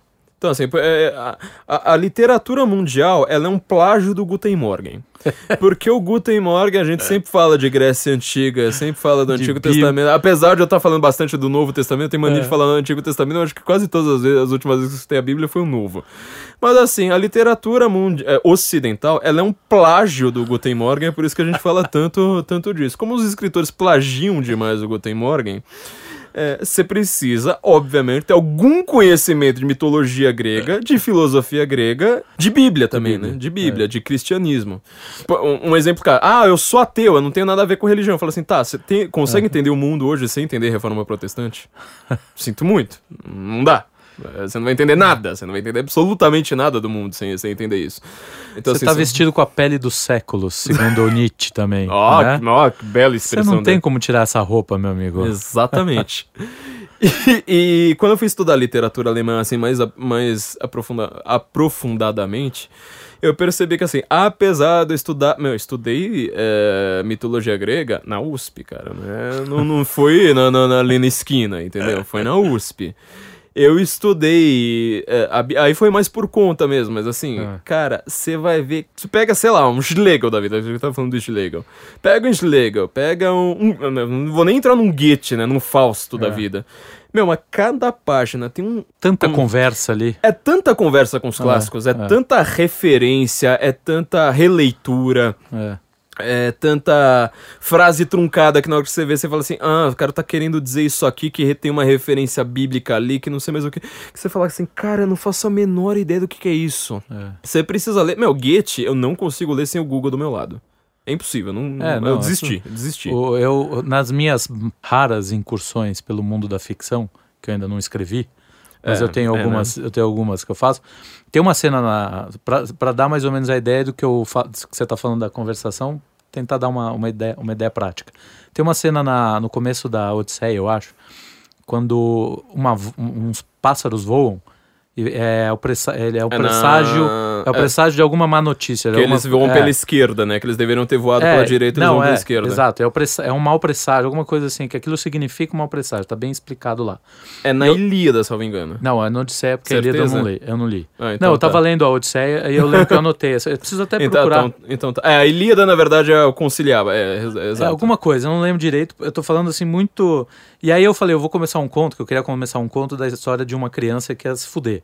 E aí no começo do conto eu coloco os pássaros voando. Pela es- entendeu? Uhum. É, então, mais ou menos assim. Então, quer dizer, aquilo já tem um diálogo. Sim. Tal- Talvez seja bem pequeno, bem, ba- bem raso, mas assim, já é uma conversa. Mas E a é. literatura toda, às vezes um- o cara pegando um, um castiçal, ele tá Uhum. citando, sei lá, o, o Edgar Allan Poe ali. Você não Sem tá sabendo. perceber. Você não percebe o que faz isso. O Joyce uma vez disse. Eu ia falar no- do Joyce é, agora. Que no Ulisses ele falou: eu coloquei tanta coisa lá que os críticos vão passar séculos tentando decifrar. Tinha uma, uma frase que ficou famosa, eu lembro que eu ter visto ela muito na época do Orkut, que assim, é, cai no vestibular, né? Aquela, aquela- essa crítica literária que é retardada que a gente Nossa. tem pra, pra criança hoje, que é tipo, ah, o autor descreveu não sei mais o que, babá, a cortina era azul, o que é que significa isso? Aí tinha lá várias opções, o estado da alma, sei lá mais o que, babá, aí depois a última, que a cortina era azul. E o correto era que a cortina era azul. Só Lógico. que assim, é um exemplo que eu falei assim, foi mal dado. É. Sabe por quê? Eu lembro que quando eu vi essa frase pela primeira vez, eu tinha acabado de ler. ah, Salvo engano, foi o Thomas Mann. É. Com alguma coisa envolvendo cortina azul. Eu bati o olho, eu entendi, sabe por quê? Porque eu já É. morei do lado de Genópolis. Cortina azul é cortina de judeu. Olha. É. E nunca, não Olha. tem uma nota de rodapé ali. É só assim, Entendi, é. tipo, ah, é uma família judia que ela se, se, se, eh, se mostra como cristã, mas assim, naquele momento que tá lá o antissemitismo crescendo, ela fala assim: não, eu sou cristã, não sei mais o que, só que assim, eu sou de etnia judia, então quer dizer, eu tô em risco Aham. anyway. É, então na hora que ele vai lá dar aquele destaque pra cortina azul, eu salvo engano, eu não lembro É. agora se é na Montanha Mágica, acho que não é na Montanha Mágica, mas assim, eu lembro que eu olhei e falei assim, ah, peraí, essa cortina azul aqui não bate. E quem fala muito em cortina, quem fala muito não, mas eu, eu vi ele fazendo, falando em cortina azul uma vez é o Philip Roth, que só escreve sobre judeu. Só escreve sobre judeu. Então você vê, tem umas Tem, referências ali é, que você que você não pegar. percebe, que você não capta. É, você precisa ser mais, mais, mais craque ali, você precisa estar É, e na verdade, no... é, e na verdade, assim, eu acho que o, o bacana é isso, é isso se transmuta no outro texto, ele acaba fazendo parte de um novo texto, né, e vira outra coisa, de repente, daqui dois séculos o cara vai citar essa passagem aqui, vai esquecer da, de Homero, ou vai fazer outra Uhum. coisa, porque isso está cheio, né, é, a literatura é, essa, é realmente essa conversa, e o, o, leit, o papel do leitor é identificar isso e ter essa abertura, né, para poder perceber o- Sim, é. o- a quantidade, é, a beleza que tem ali. Tem uma passagem do livro que eu até estava falando para você que chama Flor Azul, voltando ao azul, né? Novalis. Novalis, que é da Penelope Fitzgerald, que o James Wood cita. E é mais ou menos assim, a, a mãe, ela recebe uma ela não, ela vai vai encontrar o filho, que é o Novalis, mais jovem, Hum. e ele pede para encontrar com ela no jardim. Ela nunca sai no jardim porque o marido não permite. Ela é- vive aquela vida oprimida, enfim. E aí ela pega a chave e sai no jardim e fala assim: Nossa, eu vou ter oportunidade de conversar pela primeira vez com meu filho. E aí o filho chega e fala assim: Ó, só tem uma pergunta para te fazer. Ele viu a carta? Ele leu a carta? Olha a força desse, de- né? Aham. Essa, a alma dessa mulher, como ela se, né? Ela tá, ela tá crescendo e ela murcha. Uhum. E ela fala, não, ele não leu. E vai. Quer dizer, é, olha a tristeza dessa cena, né? É, e com uma palavra, com uma frase. né? É, então, o- ele vai, ele monta. E essa é a- é a graça, né? O cara monta uma cena que vai. E assim, a resposta do cara. Ele leu a carta. Ele não tá interessado na mãe, né? E isso é a, a vida humana, é isso. A gente é extremamente egoísta. E, eu aliás, revela também as relações familiares que já naquela Sim. época estavam completamente escangalhadas, né? Detonadas, Na Alemanha foi... detonadas. Na Alemanha você imagina como é que é um país ah, amoroso, né? Um com o outro, assim, as famílias Uhum. são extremamente, assim, ah, calorosas, né? Isso acontece. Muito, né? Pois é. De um amor profundo. Tipo, o cara vai lá e fala com a mãe, é quase um, um- um carteiro falando, né? Voltando ao Olavo, uma das coisas assim, que mais me, me fez sentido eh, na vida, uma, fra- uma vez eu vi um. Eu pegava muito áudio aleatório do Olavo na internet, né? E tem um que ele fala sobre o, a Bíblia e a, e a literatura. Que é, eu acho que o- em cima do Fry, do Northrop não Ele fala que Osman Lins, Osman Lins, né? Que é o nome do cara. Ah, que é um crítico literário brasileiro, parece que quase uma década antes do Northrop Frye lançar o Anatomia da Crítica, ele disse a mesma coisa que o, que o Frye fala, que a Bíblia... É. Bom, fala você aí. Não, não, eu não sei. Eu, é que ele fala o seguinte: que a, a Bíblia ela dá aqueles conceitos, é, aquelas regras gerais. Uhum. E as regras gerais, elas podem ser interpretadas de milhões de formas, entendeu? A literatura que vai, que vai humanizar a, o sim, ser humano. Sim, sim, é, é outra é a, coisa. É, a literatura que humaniza o ser humano, porque ela vai para os exemplos concretos, ela sai das regras gerais. Sim. Então ela vai mostrar o que é o não matar numa cena familiar. De repente que o pai abusa de todo mundo, o filho vai lá e mata o pai. Entendeu? Junta uhum. tudo, né? Peraí, aquilo é, não matar real, é realmente não matar mesmo ou dá para abrir alguma exceção? Como é a ideia da legítima defesa, de tudo. É, você vai lá vai misturando as coisas, né? Quer dizer, você, ali você deu um exemplo muito pesado numa frase só, né? Quer é. dizer, não, o pai, quer dizer, o é, filho mata tudo. o pai porque ele abusou do resto da família. Quer dizer, tem o princípio de não matar tem ferido, um... tem o princípio do respeitar, ah, pai, e mãe, mãe, tem o princípio da... Oh, é, é, bastante complexo, porque aí você também tem a honra familiar, você tem a proteção... Nossa, é complexo aí, ó. Então, é, mas quem vai dar isso? É literatura. literatura. Você vai ler o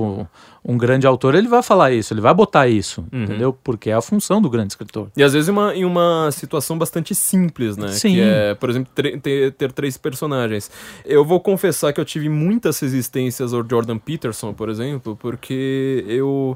eu vou falar assim, honestamente, eu acho que o Peterson, assim, existem vários... Eu não tô falando de literatura, não tô falando desses textos mais técnicos, mais teóricos que a gente anda lendo, mas assim, existem os caras mais pesados e existem os caras que são, assim, os facilitadores pro povão, pra, Sim, pra galera. É o...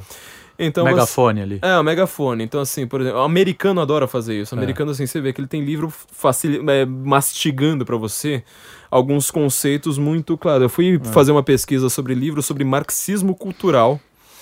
Só existe livro americano, só existe, é o único país do mundo que, que, que, publica livro que vai falar sobre marxismo cultural. E é tudo assim, tipo, o cara não vai falar assim, olha, vamos ler Adorno. ele vai lá, ele mastiga tudo e fala assim, olha, então, né? É... Uhum. Então, assim, tem muita gente que só lê esses autores mastigadores. Não tenho nada contra, adoro a maior parte deles. Aprendi muito com, com, com autores mastigadores. Mamãe Ganso, né? Que mastiga é, comigo e põe na boca. Do... E põe, é. na boca. Eu, eu, gosto muito desses caras que são, são mastigadores. Gosto muito mesmo, Sim. aprendi muito com eles. Só que assim, tem uma hora que a gente precisa dar uma, dar uma elevada. Um é. E um outro detalhe, né? Eu, assim, o Jordan Peterson, você repara, né? Um cara que ele é psicólogo, ou seja, uma, uma, uma, uma estudei psicologia dois anos, né? Fiz psicologia por dois anos. Fala muito de literatura, fala muito de mitologia e ele é meio junguiano. Eu falei assim, cara, o cara pegou, assim, exatamente as áreas que eu estudei na minha vida. Eu olhava para tudo que o Peterson, que, que me aparecia do Peterson, eu falava assim, cara, sinto muito, mas o Mircea Eliade falou de uma maneira muito melhor que você antes, né? Mas, assim, é, eu fui passando, foi passando, porque, assim, em primeiro lugar eu entendi qual é a função do Peterson, sabe? É, não é todo. Mircea Eliade não é para todo mundo, ele é um autor sim, pra você ler muito é. mais academicamente, né? Fazendo mil anotações por página, assim por diante. E o Peterson faz exatamente isso que você acabou de falar. Quer dizer, ele pega a mitologia grega, aplicar a situação concreta. Então ele fez uma, uma, uma, uma leitura sobre o Gênesis, ali, a, é. segundo capítulo, terceiro capítulo de Gênesis, agora eu não lembro. Que é, porque assim, quando você vai ver na Bíblia, né, dá a impressão que é, é uma história que dá a impressão que a gente conhece tão bem que dá a impressão que ela é longa. Mas, meu, você vai ver na Bíblia, tipo, é. você vira a página, acabou a história é. já. Que Adão, Eva, Caim, Abel, não sei mais o que. E ele vai lá mostra assim, fala assim, mas peraí.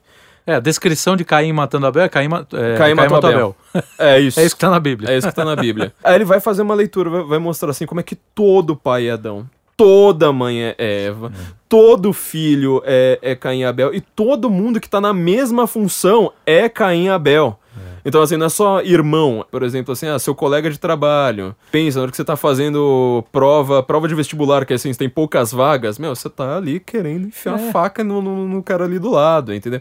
Meu, na, na hora que você vai ver, assim, toda uh, aquele desenvolvimento, uh, esse vídeo do, do, do Peterson falando assim, não, esse cara é foda, desculpa. O cara, é, o cara é foda é, então, mesmo, assim. O, um exemplo do outro, o Esaú e Jacó, a história de Esaú e Jacó. O Machado. O né? Machado tem um livro chamado Esaú e Jacó, e, e a, a, história é o que? É, é é a distensão daquele, daquela, uhum.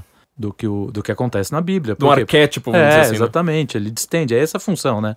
É estender a linguagem, estender o, o ir no detalhe, né?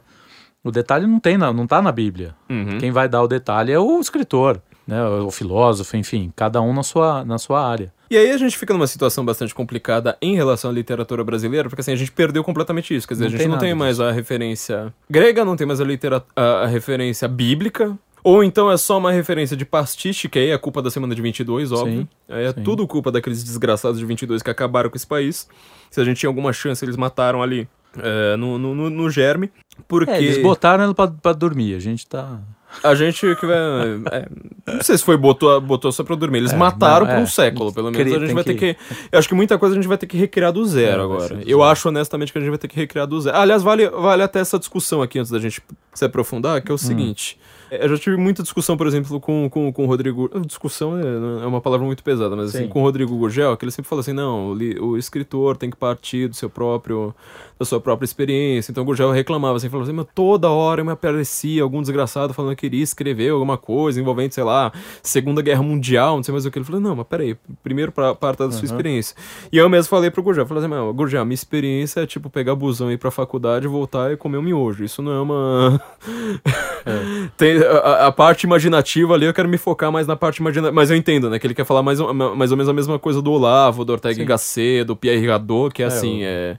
Tem que ver o que, que aquilo ali importa pra você, Você né? e suas, Então- conse- suas. Caramba, fugiu. Circunstâncias. Circunstâncias. É. Só que você pode colocar suas circunstâncias na Segunda Guerra. Isso não é o problema. É esse o ponto. Isso não é um problema. Esse o ponto. O problema é que você vai ter que fazer uma, uma pesquisa muito mais, apurada pra poder colocar ali. Você vai ter que ter uma técnica Tem. absurdamente maior do que você conseguir falar de uma coisa... Exatamente. Mais, mais simplória, mais Mais- simples. é, me- me- Exatamente. Mas mais assim... confessional, né? É, é, é. E o Olavo, ele, na verdade, quando ele tá falando essa, esse negócio, você usa uma palavra muito boa, porque assim, ele fala que a unidade da filosofia, né? A ideia da, da, da filosofia como unidade do conheci- conhecimento, não unidade da, da, da consciência, Sim. significa que a filosofia ela não é uma teoria. Então, teoria, assim, é uma coisa que você pode. Foge. É. É, você pode ter uma teoria completamente externa à sua existência. Agora, a filosofia. O... Tem um texto do Olavo que agora não lembro em qual dos livros que tá, mas é um texto bem longo.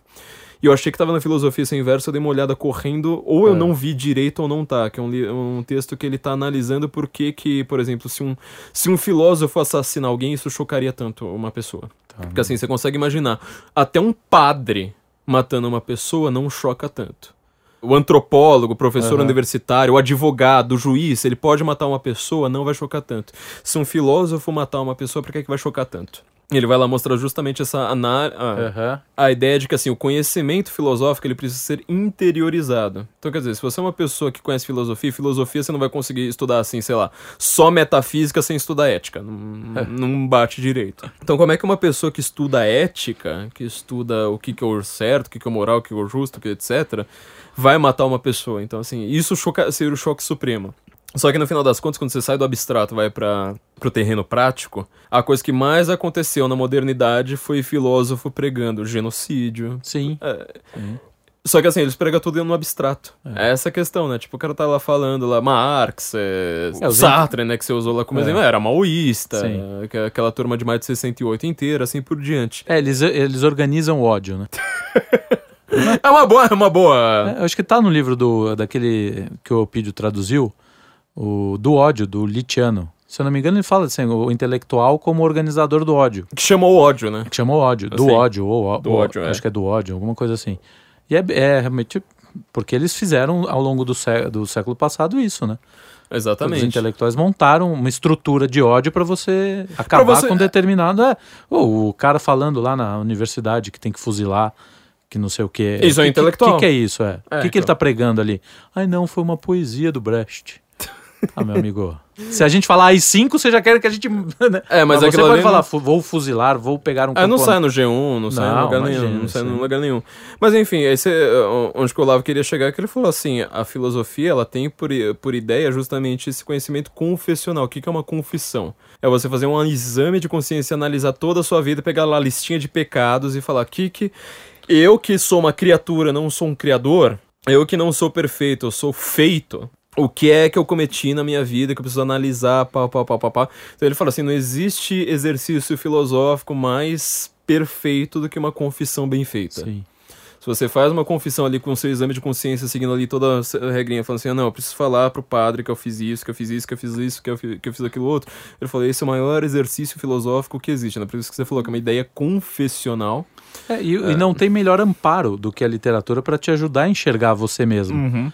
Entendeu? A ideia do Sócrates, né, de uma vida examinada. É, é, é, esse exame. A literatura faz o tempo inteiro esse exame. Desde o cara que narra em primeira pessoa, até o cara que narra em terceira pessoa, até o discurso indireto livre do Flaubert. Todos esses caras estão fazendo esse exame, esse exame de alma. Aliás, o discurso indireto livre é a coisa que eu mais adoro, porque ele obriga o cara a fazer isso. É, exato, todo. entendeu? No, no, na Madame Bovary, é o Flaubert, tanto que ele fala, eu sou Madame Bovary, né? É. No julgamento, enfim. Mas é isso, eles, eles, eles entram nessa, nesse campo e te auxiliam a você se conhecer, entendeu? Uhum. Mais do que conhecer a sua sociedade. É assim enxergar. Pô, você fala, pô, o cara tem um dilema lá com a mãe, que nem esse aqui que eu falei lá, ele não escutou a mãe. Porra, e você escuta a sua? É, então, é, tem, tem que ser confessional, você fala, tem Poxa, que é triste, é, é triste o que ele fez. Mas e aí, você? Você já parou e olhou sua mãe tá com alguma coisa querendo te ouvir, querendo falar alguma coisa para você e você não dá ouvidos? É isso, essa, esse, essa humanização que a literatura faz, ela é, cara, fundamental, fundamental. Ela é uma humanização e ela também é uma humanização no sentido assim, de que ela nós chegamos ao nosso melhor através da literatura. Sim, sem dúvida. Eu fiquei São bastante maiores cabeças, né? Sim. Eu sabe o que eu fiquei bastante impressionado? Não sei se você sabe disso, mas assim, é... eu tenho um vício em história militar, né? Eu acho é. que as pessoas perceberam pelo tanto que eu faço referências à Primeira Guerra Mundial. Não sei porquê. Alguma hora as pessoas talvez descubram alguma é. razão aí, elas podem me, me, me explicar porque que eu falo tanto da Primeira Guerra Mundial. Mas enfim, é, eu tenho visto em história militar, assim, sempre converso com pessoas. Meu, quando, quando eu. Quando eu fui pros Estados Unidos, você bate o olho no cara de longe e você sabe que o cara é Marine, né? É. Porque eles têm cara de Marine, assim, aquela cara assim que você fala, ah, eu já bati. O cara chega lá com cabelinho, sabe? É. Aqueles Tem boa postura, fora né? lá. Postura, tipo... né? É, e o cara entra numa, no, no, Eu até comentei no podcast com o Benê, né? Tipo, tava lá no, no, numa livraria dando uma olhada, assim, tipo uma sessão de armas, eu olhando meio de lado, né? Com vergonha, assim, né? Tipo, meu, que li... Já vai que eu pego o livro mais bobo, assim, né? Da, é. da, da Esther, fica assim, dando uma olhada de lado, daqui a pouco chega um cara assim com aquela toda pinta de Marine, vai direto, assim, pega o livro, assim, começa a ler e tal. Eu falo assim, ah, eu é, não, deu, deu pra ver que eu quero Marine, mas enfim. E o tanto que os Navy Seals leem.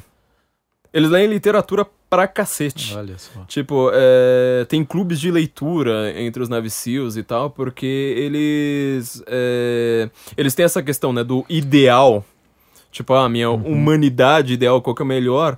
É, e tem muitos treinamentos lá que os caras falam, não, precisa, precisa ler adequadamente. O Coronel Metz, né, do, do, do Trump, Hum. Foi o primeiro secretário. Foi secretário de Estado? É, foi secretário de Estado. Ele lê Marco Aurélio em latim.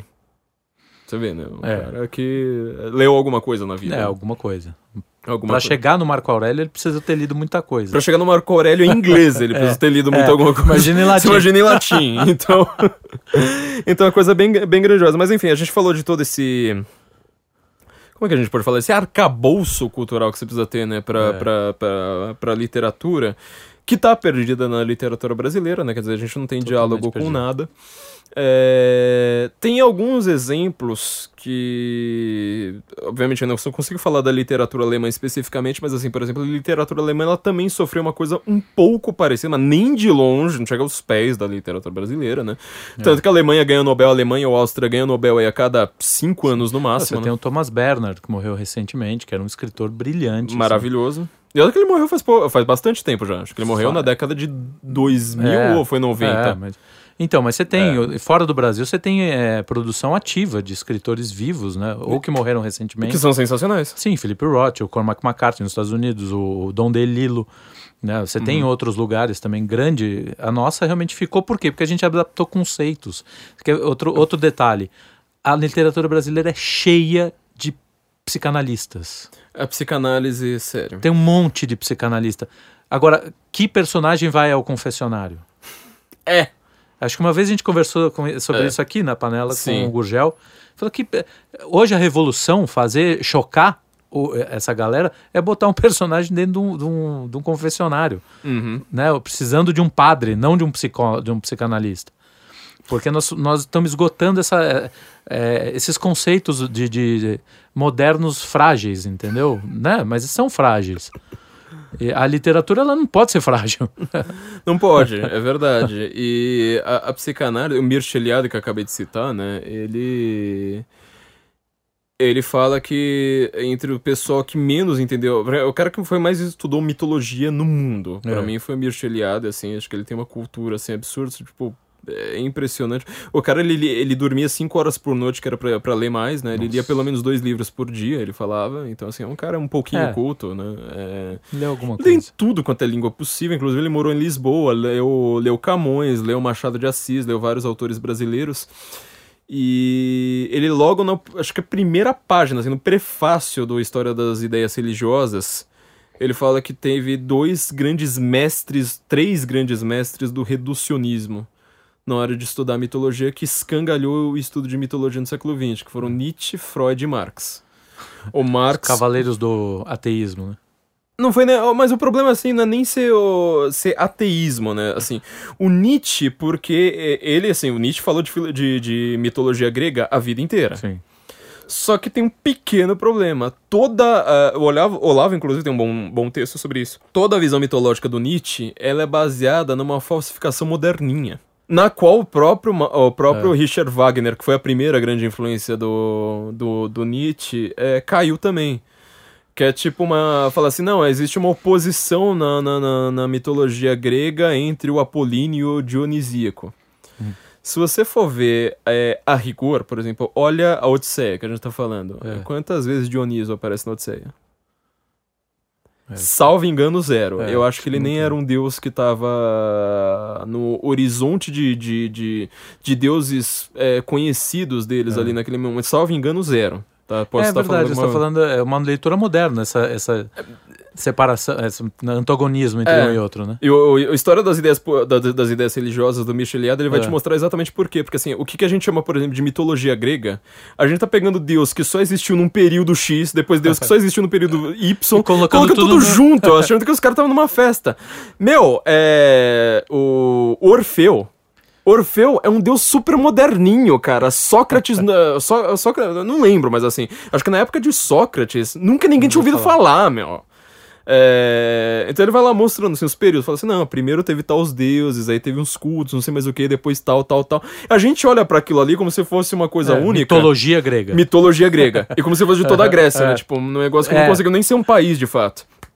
Então, ah, o Nietzsche, ele parte de, uma, de um reducionismo tão bobo, que se, se você for parar pra pensar na hora de analisar a mitologia, que ele escangalhou. Você falou assim, cara, se você quer analisar o que, que é o apolíneo e o que, que é o dionisíaco através de Nietzsche, você vai errar 200%. Tem, assim, você não acerta uma. Tipo, é Aham, impossível, assim, acertar acidentalmente. Não dá, não dá, tá tudo errado, tudo errado.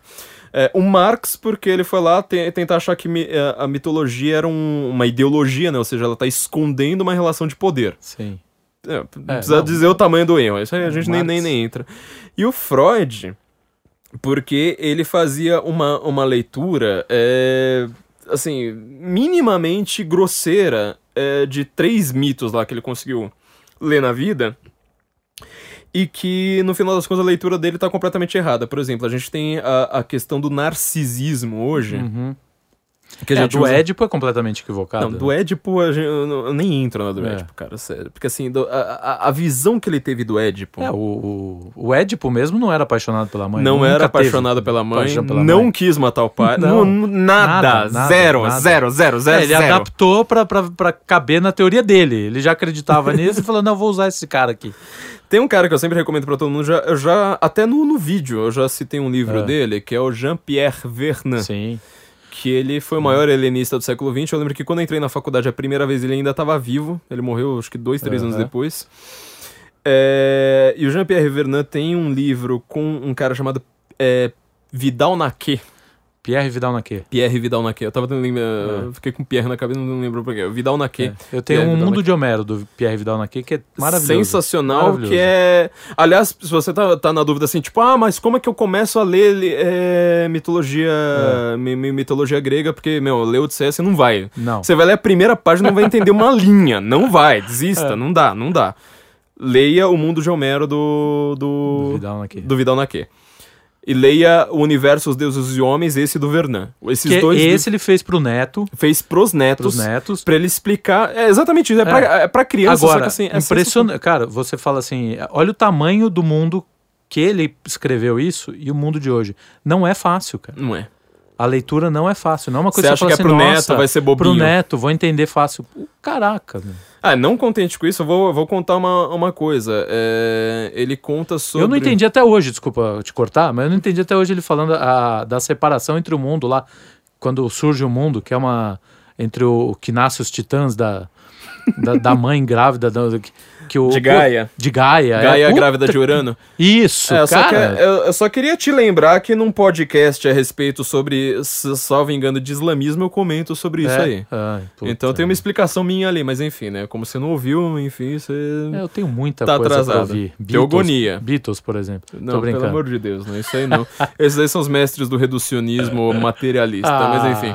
O... Esse livro, por exemplo, que ele escreveu para os netos, qual é a grande questão que você precisa sempre levar em consideração? Vernan é o maior helenista do mundo, talvez. O cara tem que. Tipo, o cara, ele leu tudo sobre a Grécia, todos os helenistas, ele leu tudo, ele fez ah, análises aprofundadas a respeito de tudo. Então, assim, apesar de ser uma versão simplificada para os netos, para ser aquela história bonitinha, ele é tem. cheio de informação ali. É muita informação. Então, por exemplo, na hora que ele vai comentar um dos meus. O meu momento. É, talvez, não sei se é o meu momento, mas um dos meus momentos preferidos da Odisseia, que é o Canto das Sereias. Sim. Que é quando. Kafka tem um texto lindo sobre isso. Que chama é, o, canto- silêncio, o silêncio silêncio, da- é, das sereias. silêncio.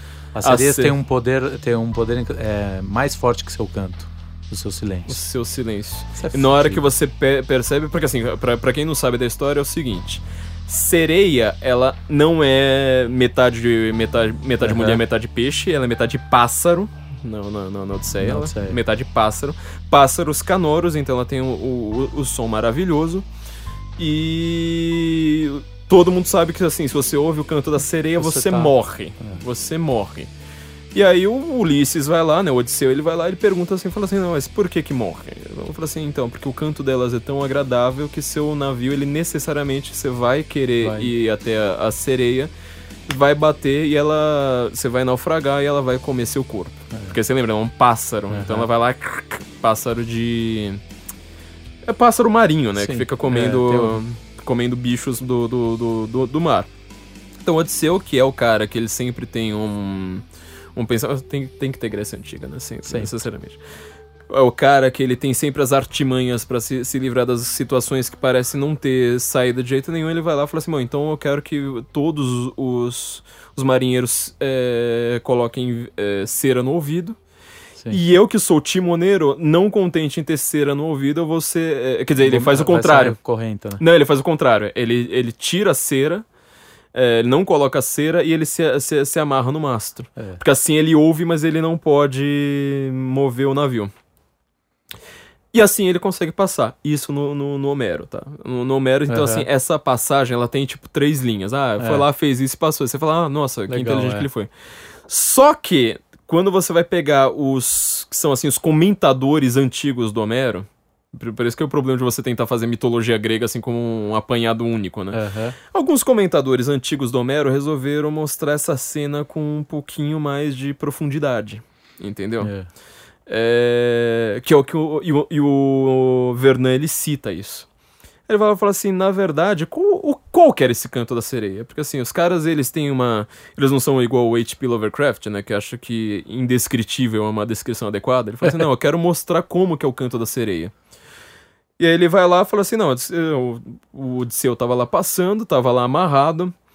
E a sereia, ela começa a cantar a vida do Odisseu. E fala assim, então, Odisseu, você nasceu em tal lugar, foi assim, assim, assado. Você teve. É, conheceu sua mulher, você teve um filho, babá. Aí você foi pra guerra de Troia, ficou lá 10 anos, aí vocês ganharam a guerra. Aí você ficou 10 anos preso, agora você tá tentando voltar pra casa. Aí ela começa a contar o futuro da vida do Odisseu. Ela fala assim, então, e vai acontecer tal coisa, e vai acontecer tal coisa, e vai acontecer tal coisa, e vai acontecer tal coisa. Agora me diga, se você, ouvinte, começar a ouvir uma sereia que começa a descrever o que, que vai acontecer na sua vida daqui pra frente, você não vai até a sereia? Você não vai até a sereia e É, fala assim, mas- pera aí, meu amigo, como é que é? Vai acontecer isso comigo? Vai acontecer co- isso comigo? E aí o grande tchan dessa teoria é que na hora que o Odisseu tá quase chegando assim na, na, na série, ele fala assim: Não, peraí, me fala, me fala, vai continuando me contando. Ele fala assim: Ah, então você vai ver sua mulher, vai acontecer isso, você vai ter outro filho, não sei mais o que, babá, babá. Na hora exata que, que ela vai descrever o momento em que o Odisseu vai morrer, aí bate, ele vai lá e naufraga. Você entendeu? Seria essa a ideia, ou seja, a sereia, ela conta, é, ela tem um canto irresistível, não é só pela voz dela. É porque ela tem a verdade que você mais quer saber na vida. Imagina você viver a sua vida sabendo em que momento que você vai viver, você vai morrer. Você muda completamente o seu É. modo de agir agora. Você vê como é que isso é filosófico, né? Sim, profundo. E de literário também, né? Só que tem mais um detalhe que isso eu acho que o Kafka ele pegou muito por cima ali, mas ele Pegou não, porque não ele fala que o. Eu lembro direitinho que ele fala que o Odisseu coloca o, a cera no ouvido. Disse a corrente e coloca a cera. É, depois ele, acho que depois É, ele tira, que ele, não, ele que ele fala assim, ele não, ele não sabe, porque é, segundo a interpretação do Kafka, ele, elas ficam em silêncio quando ele passa. Uhum, Elas não cantam pra ele, uhum. por, por saber alguma coisa, enfim. E ele, ele naquela coisa, ele não sabe se elas estão, se é ele que não tá ouvindo ou elas que estão mudas. Hum, é. Então aí, não sei qual é a leitura. Tem uma leitura boa de, de, de uma professora da É. USP sobre esse texto também, mu- muito interessante, né? Mas enfim, é, isso é, tem mais uma, uma questão complexa que é o seguinte: a sereia não tá falando tudo sobre a vida do Odisseu? Sim. Ou a vida de É. quem passa ali? Então, só que na hora que ela termina e conta sobre a hora que você vai morrer, aquilo ali tudo se torna mentira. Porque você morreu nos pés dela. Ali, né? Você perdeu toda a sua potencialidade de vida e eh, você eh, resistiu a ten- não resistiu à tentação. Sim. Você caiu na tentação, falou assim: "Não, eu quero a tentação do saber".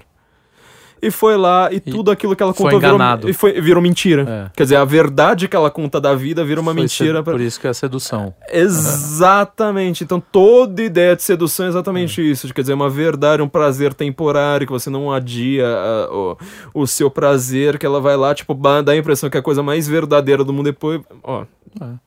Enfim, é, nossos Em leitores certo podem... sentido, os escritores são quase todos sereias, né? São todos sereias, porque eles contam uma vida que do começo ao fim, né? E que você Embora- quer saber do final. É, e todos os personagens estão mortos, mesmo que eles não morram nos livros. Ou então eles nem existem. Porque- né? é, não, Tipo, na Pirandela.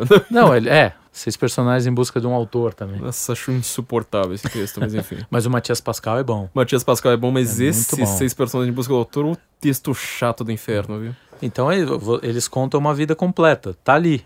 É, e você pode ler isso quantas vezes você quiser, a hora que você quiser. Ler com 20 e com 40 para descobrir o que, que mudou em você, porque o livro tá ali. As palavras estão secas ali, né? Sim, exatamente. Agora o. E ao mesmo tempo tá tudo mudando.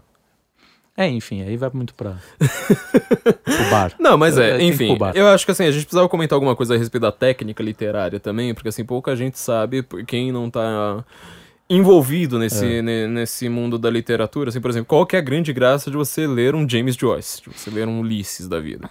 Qual que é a grande graça de você ler, sei lá, pode pensar num, num, num texto mais curto, por exemplo, sei lá, um texto que eu sempre recomendo. Você quer começar a literatura, não está acostumado a ler literatura, precisa de um texto mais curto, mais simples, mas que seja ao mesmo tempo muito bom, profundo. Que eu sempre recomendo para quase todo mundo. Leia O Velho Mar. É, o Hemingway, é, os contos do Hemingway são, Maravilhosos. são maravilhosos. É legal porque a técnica literária é muito complexo da gente falar, né? Mas você tem algumas teorias, né? Que abordam. Tem, sim, Agora, o fazer literário só tem um jeito, né? É fazendo. sim. É Mas, por banal, exemplo, a- é clichê, mas é. Ah, não tô nem falando assim pros escritores, né? Os escritores, obviamente, vão ter que fazer o curso do Rodrigo Gugel, porque Sim. não dá pra você ser escritor no Brasil sem fazer o curso do Rodrigo Gugel, Exatamente. não dá. É... que aí ele, ele esmiuça. Ele tudinho. esmiuça tudo no- no- nos mínimos detalhes. Lê tudo que o Rodrigo já publica. Ele publica Sim. É. até coisas sobre Scrivener, por exemplo, um software de, de, para, para escritores, é, que eu recomendo muito, por sinal, né? Comprei por causa do Gurgel, o Gurgel que me, me deu uns puxões de orelha pra usar. Só que assim, por exemplo, a gente falou do discurso indireto livre. Acho que boa parte das pessoas nem sabe o que é um discurso indireto Sim. livre.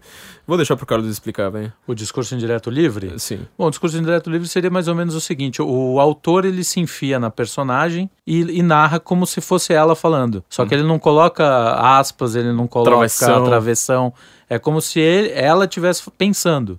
Isso chama-se discurso indireto livre. Então, quando ele diz assim, ah, eh, o mais famoso que é o, que, aliás, o, o inventor dessa técnica, que é o Flaubert, Ele fala assim: ah, Emma Bovary subiu as escadas e olhou a- aquele belo quadro que mostrava a face linda, não sei o quê. Todos esses adjetivos, toda essa forma, é a descrição da Emma Bovary, não é do, do Flaubert. O Entendeu? Flaubert, ele começou isso, ele faz de uma maneira um pouco mais rudimentar. No Machado de Assis, ele também já fez isso. Machado de Assis fez. Fez, ele mas o Machado fez, leu muito o Flaubert, né? É, é, aliás, é a principal influência né, do, do, do, do, do- do Machado, é o Flaubert. O Machado, eu tava tentando lembrar de uma frase do Machado que é perfeita pra explicar isso, mas não lembro. Ele tem Ah, o A Causa Secreta, se eu não me engano, que é aquele do ratinho, que o cara. Que quer, ele, ele narra o prazer, né? é, ele, ele faz a descrição do prazer de se queimar o coisa. Isso não é o Machado, é o personagem. Uhum, Mas ele faz de uma forma indireta, sim. como se fosse é, o narrador, mas na verdade é o. É, tem É. alguns casos mais extremos, por exemplo, quem eu gosto muito, pra mim, acho que um dos melhores exemplos de discurso indireto livre é da Virginia Woolf. Tá. Ela no Mrs. Dalloway, não sei se É, você... Mrs. Dalloway, sim. Mrs. Dalloway é feito, assim, de discurso indireto livre, acho que da primeira cena até a última. Porque ela já começa a levar isso pra, pra novos patamares. A, a- a li- a literatura moderna tem muito disso, né? Tem é, muito. discurso direto é. tá, Virou o modernismo. virou, virou, é. E tem quem faça muito bem, tem quem faça muito mal, mas assim, a, a Virginia Woolf, pra mim, ela tá assim num dos pontos máximos. Em algum, algumas coisas que ele escreveu, né? Naquele Rumo ao Farol, eu acho insuportável. Ela, inclu- eu também, discurso indireto livre, acho que ela Sim. tá meio mal. No Mrs. Dalloway, que envolve, sobretudo, qual que é o tema do Mrs. Dalloway? O, o período histórico? Não sei. cara. Primeira Guerra Não é Primeira Mundial. Guerra. Claro, É a Primeira Guerra? Mundial. Porra, claro que é a Primeira Guerra Mundial. cara. Imagina. É logo depois da Não, guerra, não. caralho. Década de 20 e 30. Tá zoando, porra. Ainda bem, né? Pelo amor de Deus. Se eu falasse isso pro Carlos, o cara ia ficar me, me, me negando, pelo amor de Deus. Ah. Olha, a própria Virginia Woolf. É, a prime- Ô, Quer entender como é que a, que, a, que, a, que a- a Primeira Guerra Mundial influenciou a literatura? A gente vai discutir sobre isso depois, mas Não, enfim, é continua outro- voltando ao, ao outro, Mrs. Dalloway. Outro podcast. Outro podcast, voltando aqui ao Mrs. Dalloway. Ela fala, então, por exemplo, ela começa a descrever a coisa, falando, o personagem fez tal coisa, ponto. Aí depois já é o pensamento do personagem. Daqui a pouco ela volta pro narrador sem aviso, assim. Tipo, você fica. Você tem que ler assim com calma e falar: pera, isso aqui é descrição, é a sensação do personagem, é a sensação do narrador. Às É, vezes tem um você- diálogo assim, você fica assim, indo pra cabeça de um, indo pra cabeça de outro, e você fica confuso. E a ideia dela é te causar essa confusão, você fala, cara, mas é, é legal pra caramba. É. Mas não é um texto fácil, né? Não recomendo isso pra, assim, ah, nunca li literatura decentemente na minha vida. Não vai começar com Mrs. Dalloway porque não, não, não rola. Mas, assim, o livro é fantástico e uma super Nem impressão com sobre... Flaubert, não vai começar com esses. O Flaubert... Mas o Flaubert... É, não, o Flaubert não dá. O Flaubert não dá. Vai O, começar, o não. Hemingway eu gosto. É, aí. Não, você tem. É que ele é claro também, né? Ele tem É. temas profundos, mas ele escreve com, com uma clareza, uma Não, os simplicidade. Contistas, a Flannery O'Connor, você pode começar Uhum. tranquilamente por ela. Que você- ela, ela é bem simples no, no discurso dela. A Good Man, como é que é? Um bom homem é difícil de A- encontrar. It's hard to find, é. It's hard to find. Puta, é sensacional. É, esse- mas tem esse- aquele conto, Os Aleijados Entrarão Primeiro, se eu não me engano, é o o título é esse. Cara, isso é um, Nunca li. é um soco na- no estômago. Porque é justamente essa ideia do, do, do amor. É, Eu amo quem tá longe, não quem tá perto. Hum. Que é o, é o prazer. é a, a ideologia ela faz isso, né? Uhum. Porque as pessoas de carne e osso são terríveis, são, elas cansam, elas são chatas, elas incomodam. Então, como você tem que, como você se acha muito bom, você precisa né, é, transferir esse amor todo para alguém que não tá perto. E aí você pode odiar Quem todo tá mundo, perto. quem tá perto, sem, sem problema nenhum com a sua, né, com seu eu. você justifica o seu eu que você não é tão, que você não é tão bom, né? Ó, é, os temas da literatura moderna, quando, quando ela é bem feita, meu, É. tem, tem, tem alguns livros que, olha, são sensacionais. É, é isso, a literatura tem que ter esse poder. Uhum. né, de, de descrever. E você quer focar mais em técnicas aí? É, Eu acho que assim, é é interessante a gente comentar alguns artifícios. Por exemplo, eu vou, vou dar um exemplo. Eu tava lendo um, um, um- livro, chama Der Haus der Giraffe, é o pescoço da girafa. Hum. É da. Ela tem um sobrenome meio russo, meio polonês, agora esqueci o nome da mulher. Mas é um livro sobre uma professora de biologia. Livro bem moderno, acho que a mulher tem, sei lá, 30, 40 anos hoje. Não é Elinek, não. Não, Elinek, pelo amor de Deus. Você acha que eu iria recomendar eu Sei Fried lá, Elinek eu pros acho. meus leitores? Posso fazer. Não, Não, não, sei, não. eu não sei até que ponto chega a sua não, não, não, não. vasta. in- Não, tudo na vida tem limite, a Pô, você não começar pelos romances de de, piano? pornografia. Não, Professora de Piano é um livro de pornografia. Que Não, assim. o, Nobel tem coisas maravilhosas. né? Não, é- é- mas você sabe, que, você sabe que ela causou frisson no Nobel, né? É? Você não sabe dessa Não. história? Nossa, então eu Ah, vou contar. não essa história é excelente pra quem, pra quem não conhece literatura e vê como é que a literatura moderna é. Eufried Jelinek ganhou o Nobel, salvo engano, em 2006, 2005 ou 2006. Agora eu não lembro de cabeça, mas é algum desses anos aí. É. Logo depois o Saramago, ou logo antes. é- Olha, que, que dupla. Saramago, aliás, é um cara que escreve discurso em direto livre o tempo É. inteiro e ele faz mal. Faz mal. É, cara, é É horrível. porque ele não gosta de ponto, ele só gosta de vírgula. De vírgula. Mas assim, até assim, você lê uma página, você fala, nossa, que engraçado, é divertidinho. Depois cansa. Só que assim, ele canta na- cansa na segunda página. Não é que ele cansa na página 60, ele cansa na segunda. Ele é um cara que, assim, ele tenta imitar esse estilo da Virginia Woolf de exagerar no, no discurso em direto livre e não consegue. É, eu comecei com o ensaio sobre a cegueira, não consegui passar pra nenhum outro livro. então eu não posso, Não, não, não, não tá. Ah, sei posso lá. dar muita. Eu também não gostei, posso, mas também assim, não gostei. Todo mundo comenta que assim, ele escreveu um livro na vida e ficou trocando tema também, É, né? Sempre, é, é, então. sempre a mesma masturbação mental. É. Mas enfim, o Saramago, o que acontece? Nunca tinha ganhado um escritor de língua portuguesa no mundo. Naquele ano foi o ano de Portugal na Suécia. Academia fica na Suécia, foi o ano de Portugal na Suécia.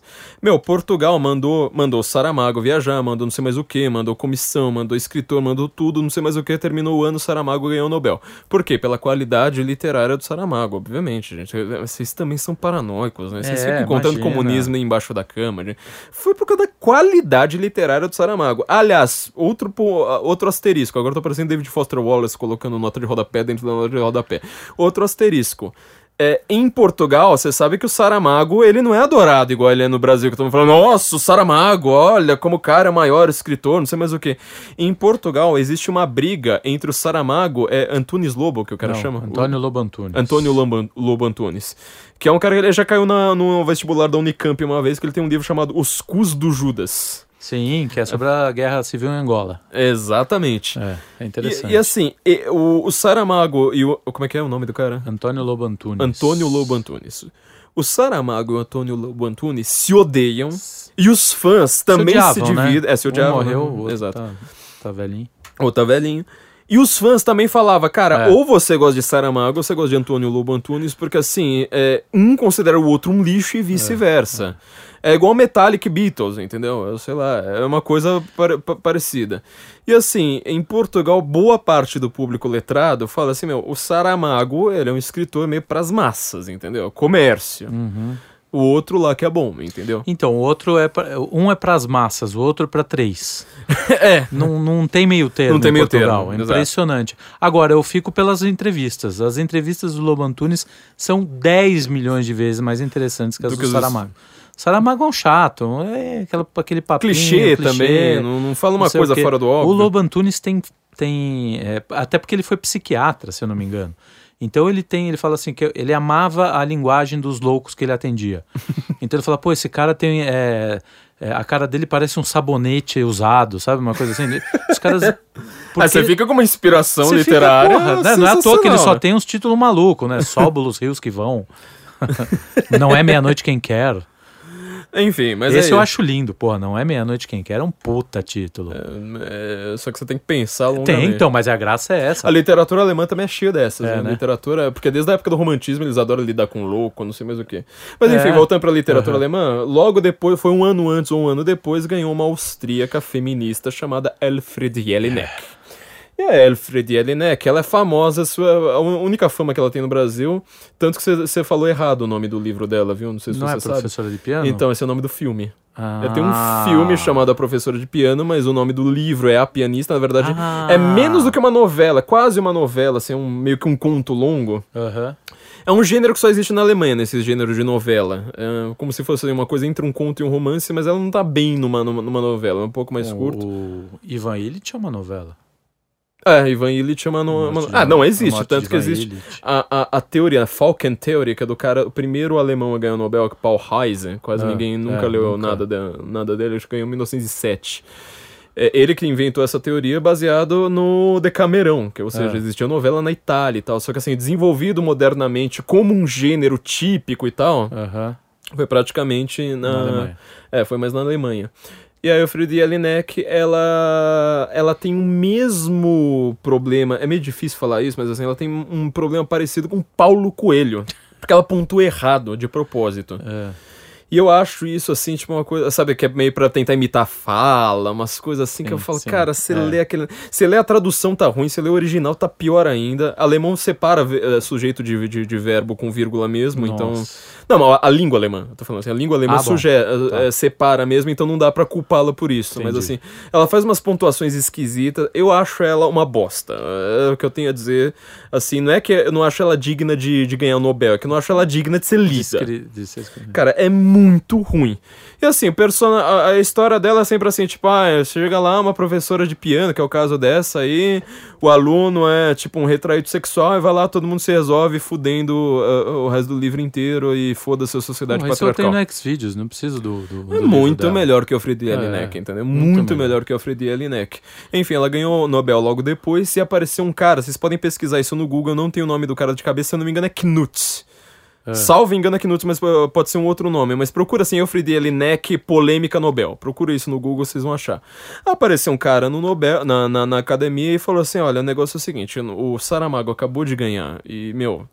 Não venham me falar que Saramago é bom, nem vocês leram essa merda. Aham. Ninguém lê, lê, lê, lê Saramago. É, isso é uma bosta. Não dá pra ler um, um cara desses. Vocês só deram o prêmio pro cara porque ele é comunista. Vocês estavam procurando um comunista.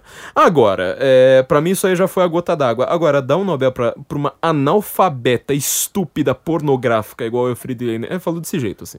Olha. Pra um imbecil tipo esse Alfred Jelinek, falou assim, não, isso aqui não dá... Academia vitalícia, você não pode sair. Aham. Então ele falou assim: olha, eu vou, vou só denunciar que tal cara, tal cara, tal cara. Esses caras nem lêem os livros que vocês mandam aqui pra cá, é tudo escolha política, é tudo escolha de relações públicas, né? Aham. Aquela, aquela propa- super propaganda e tal. Então os caras já, já. O cara que vai ganhar Nobel, ele já ganhou bem antes de, de, de, de alguém ver o livro dele. Meu, o cara saiu assim, mas destruindo a academia. Aí, obviamente, né? Teve aquela resposta assim do tipo: ah, esse cara é mal-humorado, ele que É. não lê os livros, ah, é reacionário, não sei mais o que. Ele morreu pouco tempo depois também da- da- dessa polêmica. Mas é pra você ver assim o que que é. De causas misteriosas, né? Não, não, eu acho que não, ali não. Ele tava velhinho. Não, eu tô brincando. Tava velhinho, mas assim, é pra você Dá um ver. bom assim- ponto. Não? Mas você vê que assim, a literatura mundial sofre desse problema, não é só a literatura brasileira. É, verdade. É só retardimento, é só ideologia, é, só bobagem, assim. É, o que eu acho tão sensacional no Rodrigo Gujá é que ele justamente ele fala assim, cara, é, 99% do que te mandaram ler na escola é uma bosta, É meu. Não, não, é, não é assim, é tipo, ah, mas é que se você fosse um grande literato, você iria entender. Não, é ruim. É, Você tá traumatizando as pessoas com literatura. Manda o cara ler um clássico. Tá detonando, isso é verdade. Manda ler, ler uma, uma Divina Comédia, o cara vai gostar muito mais que ler essas merda aí que vocês mandam. Tipo, vamos ler o Ateneu né, na escola. É. Pelo amor de Deus, não dá. A Moreninha. Nossa, o Guarani. Guarani. O Guarani. Não, Guarani eu vi o filme e falei, cara, não, não dá. Nossa. Um professor meu tirou sarro de Guarani que ele falou assim, cara, romantismo começa na Alemanha e tal, aí eles vão. É uma reação iluminismo, né? Então eles vão pro campo ao invés de ficar naquele negócio da cidade e tal. E o que, que você vai encontrar no campo da Alemanha? Loira de olho azul. Aí aparece lá José de Alencar indo lá pro interior de Goiás narrar a história do índio. O que, que ele vê? Uma loira de olho azul. Claro, É, é, incrível. Exato, vai É. pro interior de Goiás, a única coisa que você vai ver é a loira de olho azul. Porra, vai tomar no cu, viu? É Mato Isso em Grosso. né? 1800, é. É, em 1800, que não tinha, tipo, é, colonização, não tinha Sinop lá. Não, não, né? Não dá. Não dá. Esses livros são ruins, são mal escritos, são cópia, vários deles são É, plágio. então, o cara tá deslocando, ele, ele tá querendo adaptar o que ele lê pra nossa realidade, só que assim, ele tá tomado pelo amor, pelo amor que ele tem por aquele mundo, não por, pelo nosso. É! Ele gosta do mundo ficcional da Alemanha, né? Aí ele quer adaptar pro nosso e fazer essas bizarrices. Tem um quadro do... Como é que chama? Portinari. É. Tem um quadro do Portinari lá mostrando a beleza do brasileiro, que tem um moinho. moinho. Olha, foi... Eu lembro que um, um amigo meu Ele apresentou... foi pro Lambra, É, foi pro Olambra, só pode. festa do, do, do Festa, do, festa de Olambra, porque assim o cara tava falando, não, eu vou mostrar que a qualidade da beleza brasileira, então. com as cores brasileiras, vai lá, coloca o moinho. Fala, ah, cara, é realmente aqui. Coisa que é a mais tradicional do Brasil é, o moinho. Eu tra- vou retratar o Brasil, bota a estátua da liberdade. É uma van, né? Essas- bizarrices, assim, é, coitado. Ah, mas o cara da van, pelo menos, Pelo menos ele, é, ele, né? ele faz pela zoeira. É, não é, não, não é- é- não- não se leva a sério, assim. Porra, velho. É, é sensacional. Bom, a gente tá, tá falando de técnica literária, eu queria falar de mais É. uma coisa que eu acho super curiosa, que eu acho que tem muito a ver com essa frase do Olavo, ou seja, a, a falta de conexão com a realidade, que não precisa ser descrever a realidade histórica, assim, é uma, uma coisa simbólica, uma coisa alegórica, uma coisa imaginativa, assim por diante. Aliás, esqueci de citar um autor, não sei se você já leu, Cristóvão Tetza, já leu? Eu Tesa. tenho o Filho Eterno. Eu já ouvi falar, mas não cheguei a ler. O Cristóvão Tessa, acho que se pronuncia Tesa. É, Quando eu fiz letras na UFPR, eu tive uma super decepção, porque eu falava, nossa, algum dia eu vou ter aula com o Cristóvão Tesa, É. não sei mais o que. Ele era um cara que falava abertamente que não gostava de dar aula. Então ele tava lá com o seu mestrado, aí ele entrou no doutorado, comprou uma briga com vários professores, porque os caras falam assim, meu, você não gosta de dar aula. Você fala o tempo todo que você não gosta de dar aula, que seu negócio é ser romancista, o caralho a quatro. Por que, que você vai pegar a vaga dos outros pra fazer doutorado? Diz que todo mundo ficou puto lá da vida com ele, mas ele pegou o doutorado mesmo assim. Não sei se ele terminou, porque ele escreveu Filho Eterno. É. Ele já tinha alguns livros antes que, assim, todos os livros dele me disseram que são maravilhosos. Que o cara sempre escreveu muito bem, mas não, te- não, não tiveram sucesso comercial, porque em Aham. matéria de literatura, meu filho, não adianta É. você escrever bem, sinto muito. Não. E o Filho Eterno teve um puta sucesso comercial, veio ganhar prêmio aqui em São Paulo, melhor livro de não sei mais o que, o caralho é quatro. E ele re- resolveu assim, foi eu entrar na faculdade, ele resolveu sair. Falou assim, meu, agora eu tô com dinheiro, então pau no cu de vocês. Putz, você não conheceu. Não conheci, não vi nem a cara do, do, do Cristóvão Tesa lá. Foi uma puta tristeza pra mim, não? Eu tive É. tristeza com o Dalton Trevisan e com o Tesa, olha só. Curitiba não é uma boa cidade. não é muito acolhedora para quem, pra quem quer conhecer escritores. Eu cheguei lá pra fazer letras, né? Então não foi. Não foi tem, um, tem um padrão aí É, a, a- a ser notado, mas enfim. O Tesa depois ele escreveu um livro chamado O Professor. É. Esse livro eu achei sensacional. Dos livros de literatura brasileira que eu li, foi um De dos agora. melhores. Aham. Porra, esse livro é muito bom, mas muito Olha, bom mesmo. saber. Também é um Bom livro assim saber. que você lê, tipo, em dois, três dias, estourando, ele é história. É, foi engraçado, porque assim, às vezes tem, tem umas cenas lá que ele descreve, você vê nitidamente que ele tá descrevendo o UFPR, eu conheço as salas lá, assim, Uhum. não, esse, esse auditório é que eu conheço e tal, mas ele não cita, né? Ele vai narrando uma história que o tempo todo é um professor já velho, vai receber uma condecoração na, na, na universidade por estar muito velho para se aposentar, assim, já é um exercício imaginativo bem legal, né? Você Uhum, se imaginar imaginar um professor, ele não gostava de ser professor, não, imaginar um professor velho, a vida toda transcorrida e tal. Um tema da morte eminente, né, iminente, assim. É. né? E assim, conforme ele vai descrevendo, é sempre o pensamento do, do cara. Tem um momento lá que ele fala mal da Dilma, que ele fala que a Dilma é um bloco de anacolutos. Eu achei, tipo, a melhor definição da Dilma ever. Um bloco de anacolutos, não consegue terminar uma frase e começa a outra e vai um encavalando, a outra não sai, não vai do nada pro lugar nenhum. Mas isso é só, uma piada, né? Por, isso que eu tô falando desse negócio de Uhum. refletir a realidade. E no meio do livro ele começa a comentar, ele tá sempre assim em primeira pessoa, você vê assim, que ele tá imitando assim o pensamento correndo do cara, né? Ele, ele pensando no discurso que ele vai fazer. E o tempo todo ele fica comentando: ah, tal pessoa dizia que eu matei minha mulher. Ah, eu não sei mais o que, matei minha mulher, não sei mais o que. E você não entende exatamente essa história de que ele matou a mulher, porque ele não foi preso, eu não sei mais o que. É, por que, que as pessoas acusam ele de ter matado a mulher? A única coisa que fica clara é que ele te- arrumou uma amante, ela, uma aluninha que era, que era amante dele numa época. Mas o desenvolvimento disso até a última cena eu achei muito bom. Uhum. É um livro que eu achei sensacional, assim. É um livro também ba- ba- bastante curioso, assim, pra quem nunca É. pegou uma literatura moderna, sabe, que lida com ritmos diferentes, Sim. com... é bastante interessante. Tem mais outra recomendação aí? De escritores contemporâneos Pode ser. brasileiros? Ou de escritores pra quem quer, quer se envolver nesse meio pela primeira vez. Você, você proibiu Então- Dostoiévski, né? Então. Não, Dostoiévski- depende. Eu, eu falo- vou falar pelos que eu comecei. Eu comecei com Rubem Fonseca, que foi muito legal. Os contos do Rubem Fonseca são sensacionais. Literatura contemporânea, ritmo tem um ritmo assim bem acelerado. Alguns, né? Eu tenho Feliz Ano Novo, se eu não me engano. É um conto assim sensacional, vale muito é o mais a pena. famoso dele, né? É, ele tem a coleira do cão, é, que são os livros, né? Uhum. Eu li o Vastas Emoções, foi muito legal pra mim, mas eu acho que hoje se eu lesse eu ia ficar muito irritado e decepcionado. mas é aquele livro daquela fase que você quer, né? Frases, frases de efeito. Ele tem um outro livro que tem algumas frases de efeito legais, que é o Do, do Meio do Mundo Prostituto, Só Amores Guardei ao Meu Charuto. Nossa, Que é uma que frase do Álvares de de um, poema, de um, um verso do Álvares de Azevedo. Que é sensacional. Como é que é? Do meio do, meio do mundo prostituto, só amores guardei ao meu charuto. Porra. Gostei do trocadilho aí, hein? E- Você sabe que eu não gostava muito do Álvares? Foi o Gurgel uh, ligando pra ele uma vez da USP que o Gurgel foi lá, É, pegou o não, livro. tem Falou, não, peraí, tem coisas legais, olha só, tem, uma- legais. tem umas O piadinhas boas ali. É, o Álvares é ótimo. Mas você tem, ó, você pode pegar o Suassuna. O Suassuna é bom, meu. sensacional pra Suassuna é muito começar. É, b- falando de brasileiros, né? O Graciliano. Graciliano pode ler. O São Bernardo é um livro São é- fabuloso. Fabuloso. É, o São Bernardo é um que valeria a pena também, um uma aulinha, alguma coisa assim. É um livro que tem, tem é porque ele muita tem uma, ali. uma questão ali também com o narrador em Sim, relação a como que ele vai narrar a própria É, história no ele passado. Faz a divisão do trabalho É. e dá tudo errado. Ele já. É, mas o que, eu- o que eu acho mais legal no São Bernardo de tudo é porque a história é legal, a, Sim, narrati todo. não, a narrativa Paulo- do, do Graciliano pra mim é uma das... Paulo Honório, se não me engano. É muito... é, Acho que talvez ele foi o melhor narrador. É, não. Matéria tem de ser narrador, acho que ele foi melhor que o brilhante, Machado e tal. Ele tem uma, uma, uma coisa bem legal que é como ele narra a própria história se olhando pro passado, o personagem se floreando. É. Porque ele, ao mesmo tempo, ele quer mostrar que é um analfabeto, só que ele tem uma... Meu, aí É, tem uma, toda uma é. discussão. Nossa, cara, aquilo ali é... O que ele faz com a mulher que ele casa, e que ele tenta posar de, de bacana, mas ele deixa escapar no, no texto que ele não era tão legal. É, então.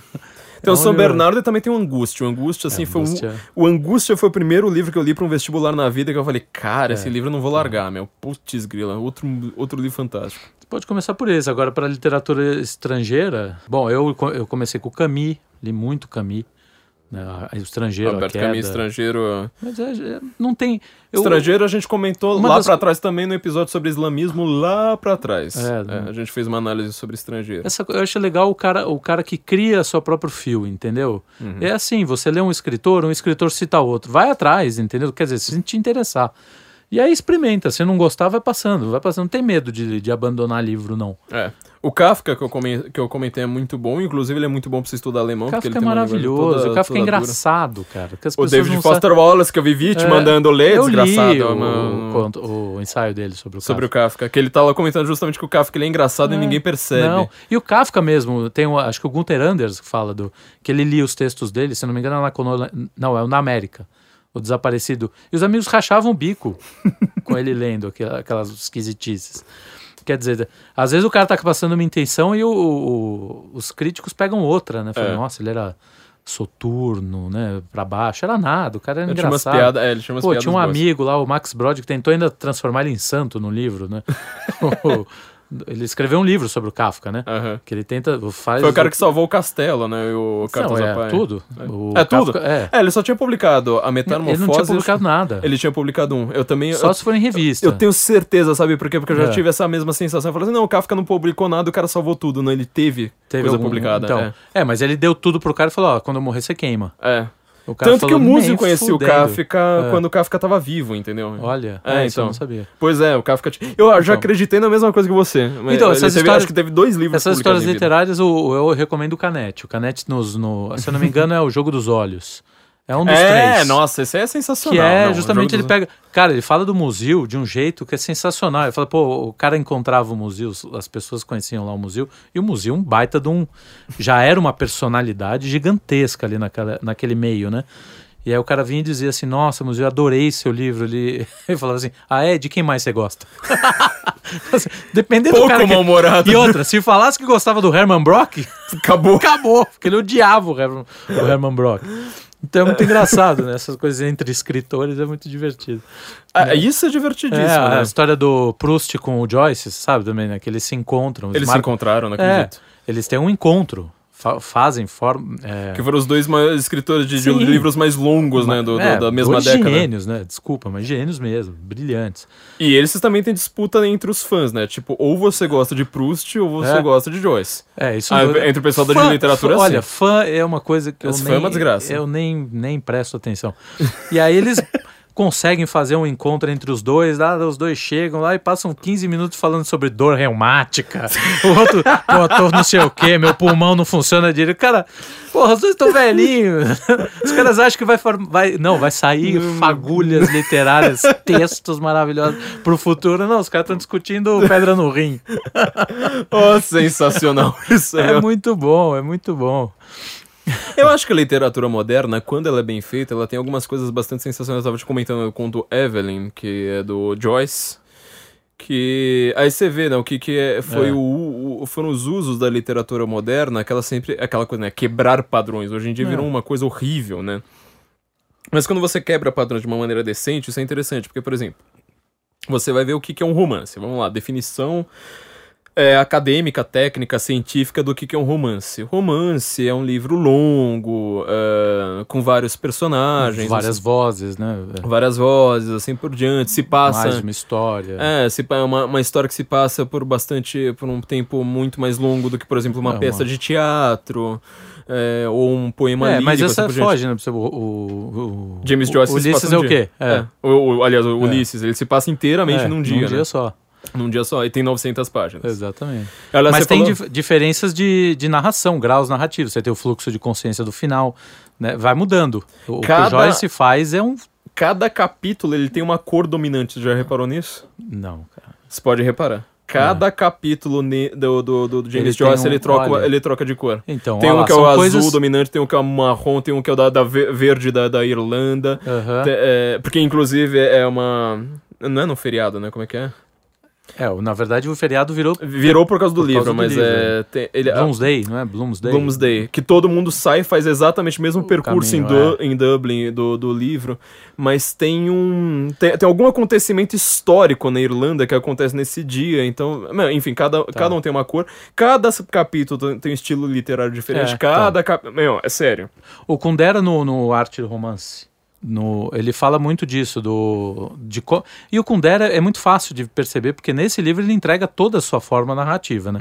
Porque ele usa o Herman Brock, só que não do da Morte de Virgílio, no Sonâmbulos. Sonâmbulos. Né? Ele fala assim, ah, então o Herman Brock ele faz assim, narração da história A, ensaio, narração da história B, vai, cada capítulo, né? Uhum. É, aí análise da, da história A ele vai mostrando como ele esquematizava os seus romances. E o Kundera faz igualzinho. Então você pega lá o a Insustentável Leveza do Ser, o começo é filosofia, é um, é um ensaio filosófico, depois é a história, depois é não sei o quê. Eu Fala. vou fazer uma coisa por você, só por você, óbvio, porque você é muito amigo meu, mas algum dia eu vou ler Kundera, tá? Porque... tá. Leia os ensaios, melhor do que os, é, do, é, do que os livros. Insustentável Leveza do Ser é um texto psicanalítico. É difícil. Puta cara. que pariu, mente chato, é, chato. entendeu? É, hum, Coisa que envolve psicanálise é, para é mim não, não, É, não, eu, eu compreendo. Ele tem o livro do Riso e do Esquecimento que eu acho mais legal. E ele, foi um grande anticomunista ainda por é, cima, né? então, então, ele tem... Ele tem... Mas os ensaios, os Testamentos Traídos, que tá no... Que, que é um livro que acho que tá pela Companhia das Letras, ou o Record, não me lembro. Ou Nova Fronteira, ó, mais um, fodeu. Ah, e, o, e a Arte do Romance são dois livros maravilhosos dele. O Testamentos Traídos, o primeiro capítulo, ele fala sobre a invenção do humor é sensacional, porque ele vai começar a mostrar que o Rabelais inventou o humor no, no, no, no romance. Pantagruel. É, com Pantagruel, que é uma cena lá do Panurge que joga uma ovelha no mar, e aí todas as ovelhas acompanham, os mercadores que tinham zoado com ele vão atrás das ovelhas e caem no mar. E aí eles tentam voltar para o navio e o Panurge fica empurrando eles, faz, é, tecendo loa sobre a vida depois da morte. não, fiquem aí, vocês não sabem os prazeres que vocês estão perdendo no... quando vocês morrerem, tem tanta coisa. Então, Cara, quase comprei o Rebelé essa semana, mas tava, não tava querendo carregar, olha só. Poxa, não, compra. Não, são dois volumes gigantescos, mas eu nunca li Rebelé. Tem o da Itatiaia, tá aqui. É, então. Tá aqui, inclusive. Gigantesco. Enfim. E para quem tá um leitor mais avançado que precisa ler um negócio aí mais, mais, mais pancada. O que, que a gente recomenda? Cormac McCarthy, pode, pode recomendar? Pode. Pô, Cormac McCarthy. Eu te dei um livro dele, não te dei? Deu, Todos os Belos Cavalos. Todos os Belos Cavalos, exato. Sim.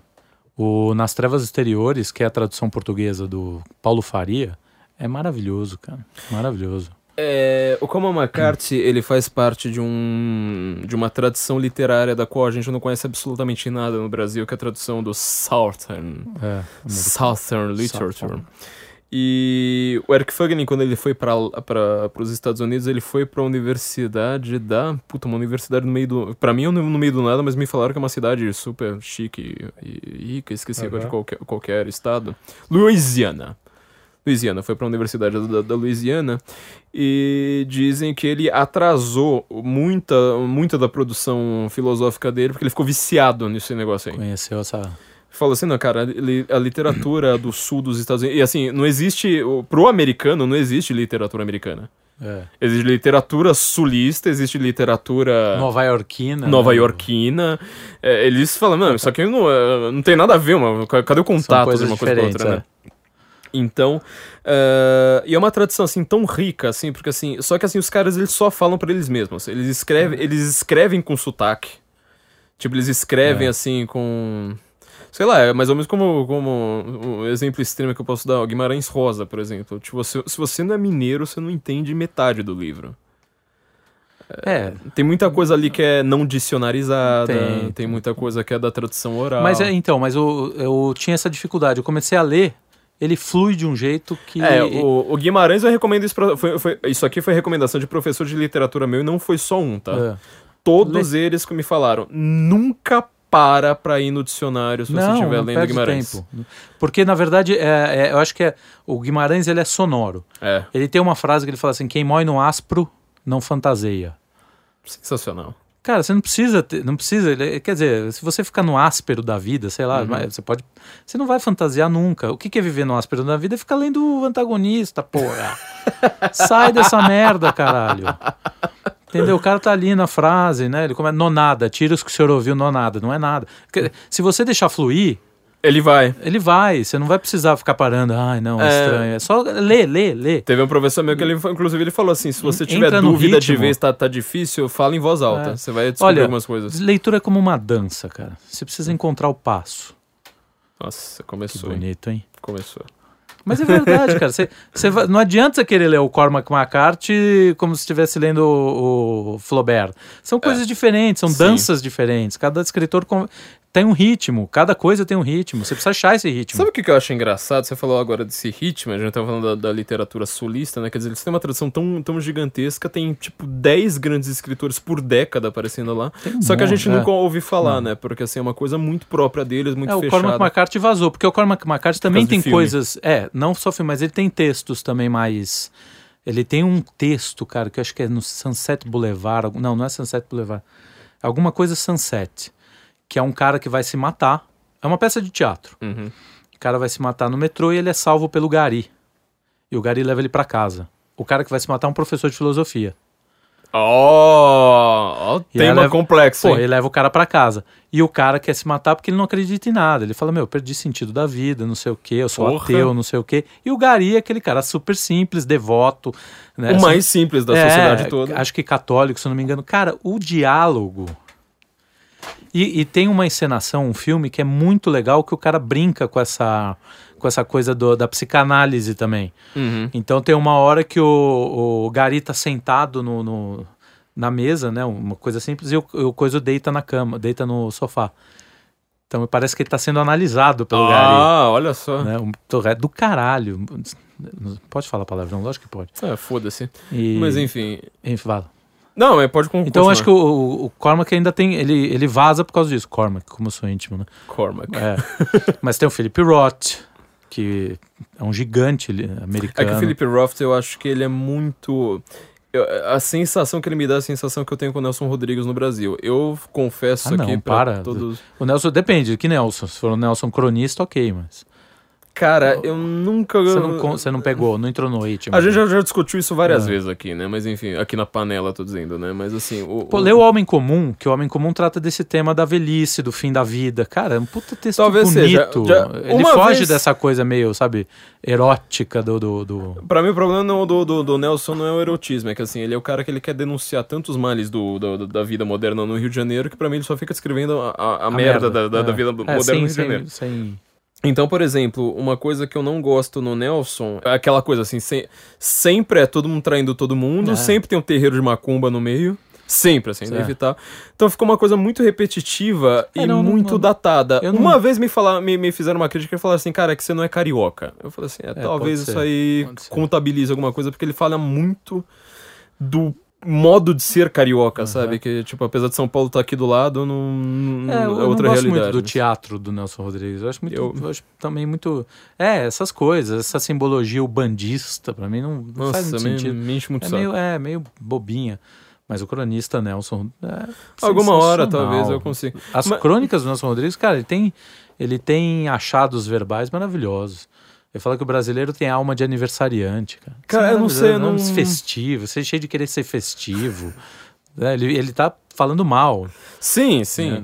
Não, um cara que eu concordo com quase tudo, só que assim, É, não, não, não- não, me pega, agrada, assim, é. não, não, não, não Enfim. pega. Não dá. Até também. esse estilo dele, eu É a família, é a família. É a família, a família literária. É, família. E o Philip Roth, eu acho que ele é um É pouco a mesma disso, assim, coisa. porque ele é muito, assim, sabe, tipo, a vida do judeu hum, urbano americano ateu. Fica, assim, uma coisa, assim, meio, sei lá, Aham. é, não, É. não, não- não- ela não, não flui pra mim, sabe? Eu entendo, eu entendo. é, E, tipo, e o cara é meio freudiano, né? O que que as referências do cara, a, a, a- a giromba dele é, são impressionantes, meu.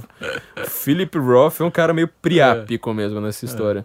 Para um leitor mais avançado, eu vou dar aqui minha- as minhas recomendações. Eu recomendo muito que todo mundo leia David Foster Wallace.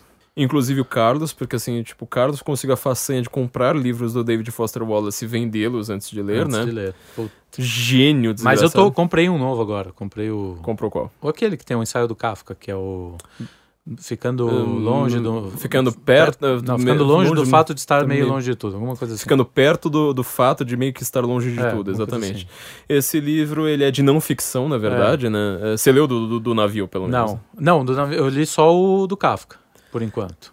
Você leu um, um ensaio de duas páginas também, Ah, né? Tá ótimo. Eu tenho Jax o Fatalista pra ler, porra, antes. Eu tenho um monte de coisa. Eu tenho o Oblomov, tenho o Mestre Margarida. O eu recomendo todos o Diogo caras. Fontana falou que não, não gostou tanto. Não, É. o Mestre Margarida eu recomendo. Eu gosto muito dos autores que trabalham bem o humor, né? Porra, você Eu- precisa ler David Foster Eu- Wallace. cara. é, é, falando da Graça. Infinita, né? É, ele tem, inclusive, é uma- o único grande romance dele de 900 páginas é sobre piada. É, É, sobre a piada perfeita. pô, eu vou comprar, cara. Cara, não, o David Foster Wallace assim, é um autor que eu recomendo pra todo mundo, porque ele pegou uma... Ele é assim, ele é bastante experimentalista, então ele... Cada, cada conto dele, né, tem um estilo completamente diferente do outro. Mas você vê uma certa linha condutora, né? Sempre aquele cara que quer chegar num novo patamar, uma, uma nova... Como dizer? A própria forma como ele narra causa uma coisa nova. Então, por exemplo, ele tem um conto em que é simplesmente uma entrada de dicionário no futuro.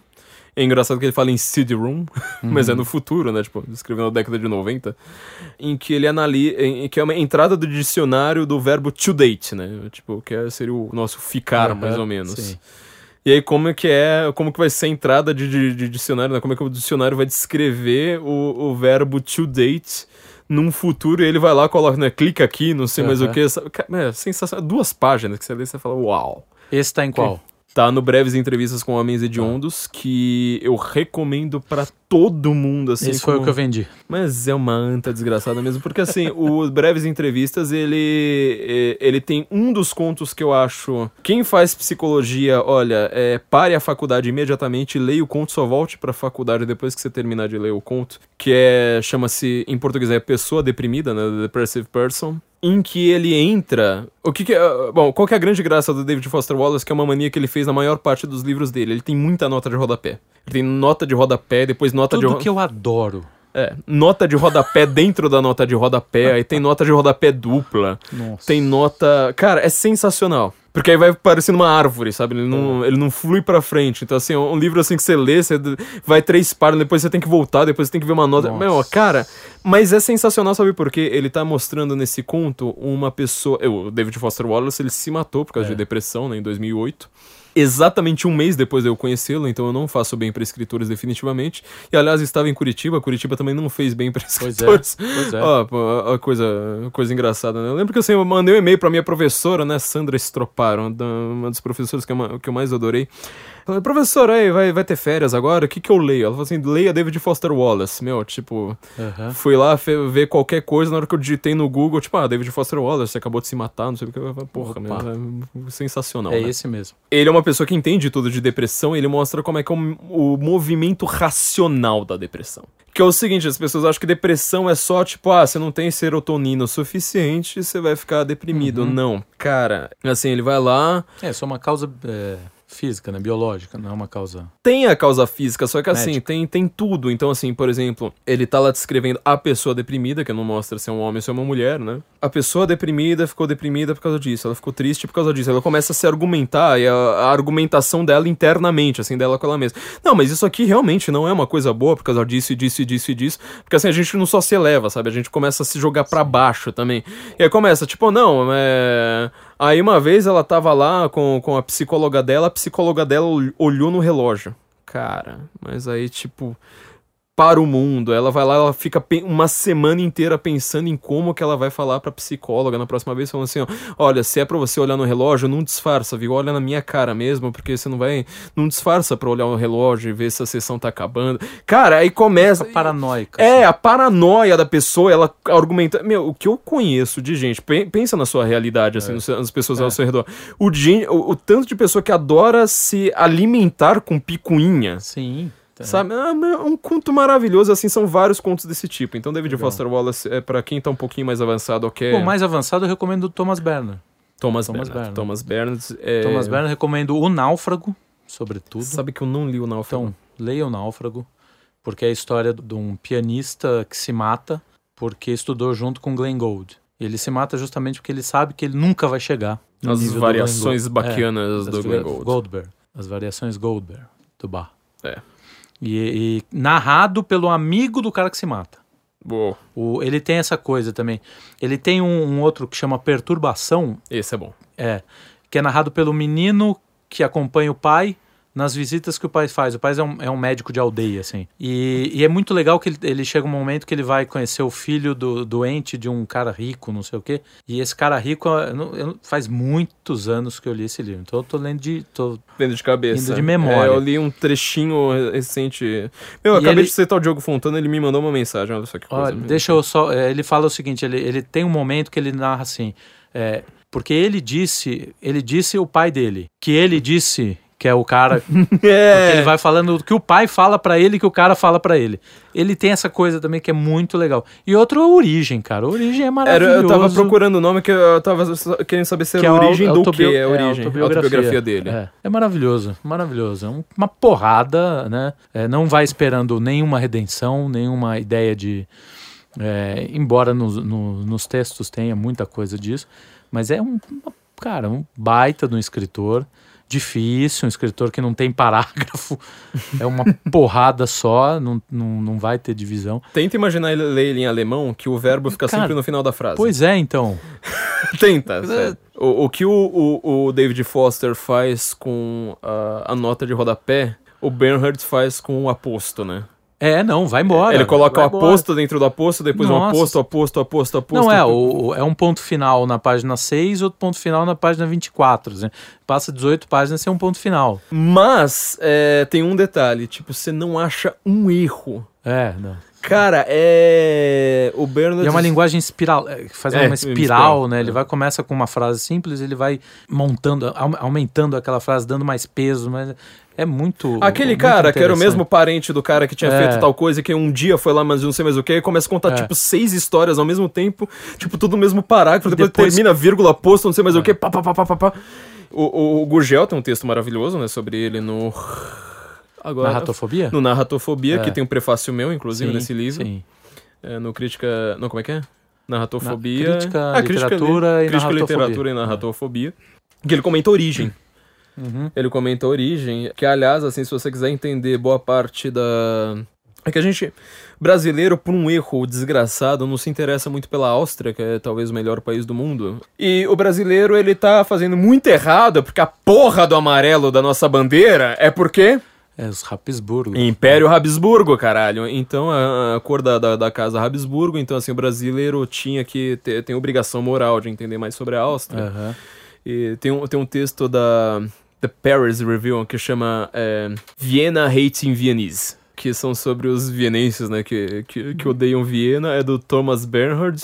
Salvo engano, ele falou do Robert Musil também. E tô tentando lembrar qualquer outro. E Carl Cross. É, É o Carl Cross. a turminha. A turminha, assim, da, da, da, da, da, tiro, porrada e Faltou bomba, só né? o Brock aí. Eu não sei se fala do Brock agora, eu preciso re- rever esse, esse, esse, esse artigo que é sensacional e mostra assim, porque o, o Bernhard ele mostrou o que, que era a Viena pós-nazismo. O que, que era a Áustria, na Aham. verdade, ele falava assim, cara, vocês que ficam aí hoje, tipo, ai, nossa, né, mano, mataram tantos judeus, não sei mais o que. Ele falava, vocês são tudo um bando de colaboracionistas, não teve um de vocês que falou um A contra, e não sei mais o que. Então ele mostra exatamente como é que é aquilo, e inclusive ele tem críticas bastante curiosas à Igreja Católica, que ele fala assim, meu, a escola austríaca, escola não no sentido econômico, Sim. né? A escola na Áustria, antes e depois do nazismo, assim, a diferença é que uma tinha, tinha suástica, depois colocaram Jesus Cristo no lugar e, Continua continua a mesma coisa, né? Então... É, pô, porrada mesmo. É, ele mostra umas coisas ali bem pesadas. O Thomas Bernhard realmente é um puta autor que, que precisa ser lido. Sim. Temos mais algumas recomendações de. de... Não, recomendações milho- milhares, né? Não, sempre. Mas você pode pegar os russos, né? Pra quem já tem, para quem já leu, para quem já leu Chekhov, Chekhov, eu encenei as três irmãs. é, eu acho que mais nos contos do que nas peças. É, a né? peça, as três irmãs, assim, você não, É. você não vai entender nada Os mesmo. e- contos, o, o Chekhov tem, o Chekhov tem um, é, ele dá uma ideia para um crítico literário argentino que é muito bom, embora seja um cara mais à esquerda, chamado Ricardo Pilha. Não sei se você já ouviu falar. Fala dele que talvez eu tenho. Talvez eu tire uma dúvida agora. É, ele então ele tem um, um, um ensaio chamado Teses sobre o Conto. Nesse ensaio ele diz o seguinte: É o do cassino. é, Ah, é sensacional. Sensacional. Fala. É, o, ele, ele fala assim, ele, ele desenvolve essas teses a partir de uma, de uma anotação do Chekhov, que o Chekhov tem vários textos, tem vários diários. Anotações assim, que não de- viraram. É, inclusive tem um livrinho recente lançado, 99 regras para o escritor, alguma coisa assim, do Chekhov. É do Chekhov. Vale a pena, vale a pena, porque tem várias ideiazinhas dele lá. E ele fala assim, ele, ele anota, o cara vai ao cassino, ganha uma fortuna, chega em casa e se mata. É, começa, né? O- é, ele fala assim, é. o meio disso é o conto. O pilha. E ele fala o seguinte: todo conto con- narra duas histórias. Uma história aparente e uma história secreta. E aí o, o que vai mudar é o autor, como ele vai trabalhar a história aparente e a história secreta. Até chega a ser. É, então o Chekhov é muito, muito claro. Ele vai narrar a história aparente do cara chega, vai lá, tal, tal, tal. Então, e vai narrar a história secreta só no desfecho. Então é, é, é mais ou menos bem montado. Ele fala do Hemingway. Ele fala o Hemingway é aquele cara que só narra a história aparen- aparente e dá uma dica só da história secreta. Uma frase, enfim. Ele fala de um livro do, do Hemingway que agora eu não lembro qual que é, não lembro se é um conto. Eu acho que eu dou esse grande e, e esse, esse longo, grande longo rio, uma coisa assim. É, que é São- assim, a única referência que tem que teve uma história de afogamento no É, passado. é uma né? frase, É a é. única frase. O resto E o resto é o cara atravessando a atravessando- montanha. é, É, é, Pois é. é, ele faz isso, né? O, aquele da, da menina grávida, do, da, do da conversa que. Colinas como elefantes brancos. O- além de tudo, o filho da puta tem uns títulos, né? Vai se ferrar. O velho, uma Que é, porquinho é, é, nos o dobra. diálogo entre a, mulher- a moça e o, e o menino, eles estão no- na, na estação de trem. E, cara, como ele narra aquilo é sensacional. Não vou ficar dando spoiler que tem que ler. Uhum. Esse é o tipo de coisa que tem que ler. Então ele fala isso. Ele fala o Kafka, por exemplo, é o é cara que narra a história secreta como se fosse a aparente. É, tipo, E aí ah, de- e ele vira barata. É, então. Mas ele, na verdade, era um funcionário público É, então. secretamente. Fala, porra, velho.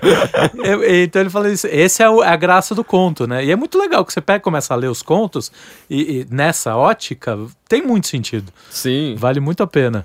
Não, lê teoria É, literária, cara. é, ajuda legal. O Pilha, muito. o Pilha tem coisas sensacionais. Ele fala sobre o conto policial, muito legal.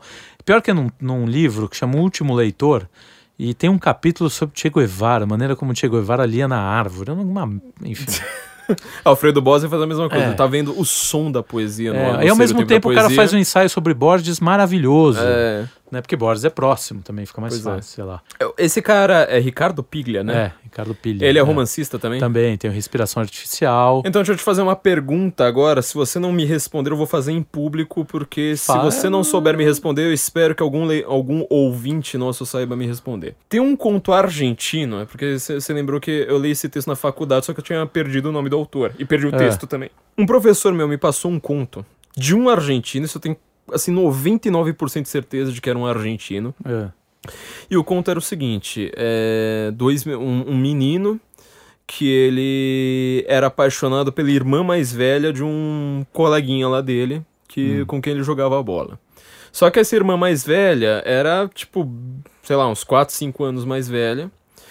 E você imagina, quando você é. Você tem, tipo, 6 anos, isso aí conta pra caramba, né? Hoje, depois que você Sim. tem 30, é, tipo, meio É. indiferente. Mas na, na, na- naquela idade, assim, conta um peso pra caramba. E um dia eles estão lá jogando bola, se sujam todos. Salvo engano, é mais ou menos isso, tá? Por ter umas adaptações aí. Salvo engano, se, se, jun- se sujam todos. A irmã mais velha fica mais puta com o irmãozinho mais novo. Hum. Vai lá, puxa os dois pela orelha, assim, puxa lá o, o menino que era apaixonado também pela orelha. E ela vai lá, arranca a roupa do irmão pra, pra, pra dar um banho nele, assim, não sei se é banho de mangueira ou um banho assim, sabe, bem desses É. de pobreza. E arranca me a roupa do, do, do cara que é apaixonado também. Aí você imagina a vergonha dele, né? Tipo, Uhum. ela me trata como uma adulta e me É. olha como uma criança, né? Que tipo assim, ah, eu posso ficar pelado na frente dela que não tá nem aí pra mim, né? Tipo, é Uhum. pra, pra dar banho na, na, na criança suja. Ele vai lá, morre de vergonha daquele negócio, ele fica marcando, ruminando isso a vida inteira. E ele algum dia é, já tá velho, assim, tá, jornalista, alguma coisa assim do tipo. Ele encontra a mulher num bar e vai lá, né? Tipo, tem aquela situação meio tipo, ah, e aí, né? Então, não sei o quê. E ele vai lá, pergunta pra mulher assim, né? E, e seu marido, como é? Aí ela só vira pra ele e fala: bebe e sai. Aí, tipo assim, com quatro letras, né? Ela explicou a vida inteira dela, como é que tá a situação, como é que tá o sonho do cara com a irmã depois de não sei quantos anos. Tipo, eu consigo, assim, com quatro letras explicar tudo. E eu queria saber se é desse cara ou de quem que é, porque até hoje eu tô procurando essa porra desse conto e não acho. Tá, pode ser. Pode, Pode ser, ser. do Pilha. É, uma coisa, pelo que eu conheço de literatura argentina, uma coisa eu garanto, não é do Borges. Não é do Borges. porque o Borges não tem sexo, Não é o único autor sem disso, sexo não tem. Tem um único texto, da islandesa. Urica, é. Da Úrica, que é, Da, ó, da, da islandesa. O Borges tinha a mesma relação com a Islândia que eu tenho. Tem- é, o Borges era um completo aficionado. aficionada pela Islândia e, a, Pois e o Tolkien, né? Você sabe que na Borges, verdade... a gente esqueceu de falar do Borges. Cara, eu cito Borges pra tudo. Aleph. Leia o Aleph. Lê, é, lê o Borges como Melhor receita de bolo, lê tudo que tem do Borges, mas lê pra tudo também. Leia, inclusive, os que ele, que ele fala sobre a Islândia e o Borges. O Borges e o Tolkien, os dois, tá? São caras que entendem um pouco de língua, né? Entendem um pouco ah, de literatura. Alguma coisa. Alguma coisa. Os dois tentaram islandês e falaram, não é pra mim. E você vai, que, você vai querer se, Então, eu virei pra um professor meu, teve uma se aula que eu fui... embrenhar nessa maluquice. Tem uma matéria em letras que a gente chama de fonfon, né? Fonética e fonologia. na única vez que eu pensei em fazê-la, depois acabei desistindo, eu fui lá na primeira aula com o professor. Esse professor ficou famoso por causa de um texto do Reinaldo Azevedo, que ele foi pego pelo.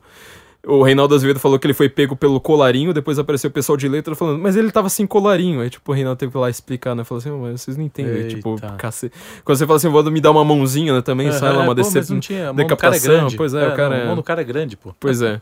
Apesar de ser professor ser de esquerda, e na primeira aula dele ele falou assim: a primeira língua do mundo que teve uma gramática foi islandês. E eu fui lá, virei pro professor e falei assim: Ah, então, professor, você já tentou estudar islandês e tal? Ele falou, não, né? E tal. Eu falei assim: Ah, não, porque é meu sonho. Aí ele, tipo, tava olhando meio pra baixo, ele olhou assim, com tudo, assim, com uma rapidez, né? Ele virou a, a cara pra mim, olhou assim com. Ele tinha um olho azul, né? Olhou assim fixamente, com aquele olho, olho profundo pra mim e falou: Comece rápido. Eu nunca lembro daquele comece rápido.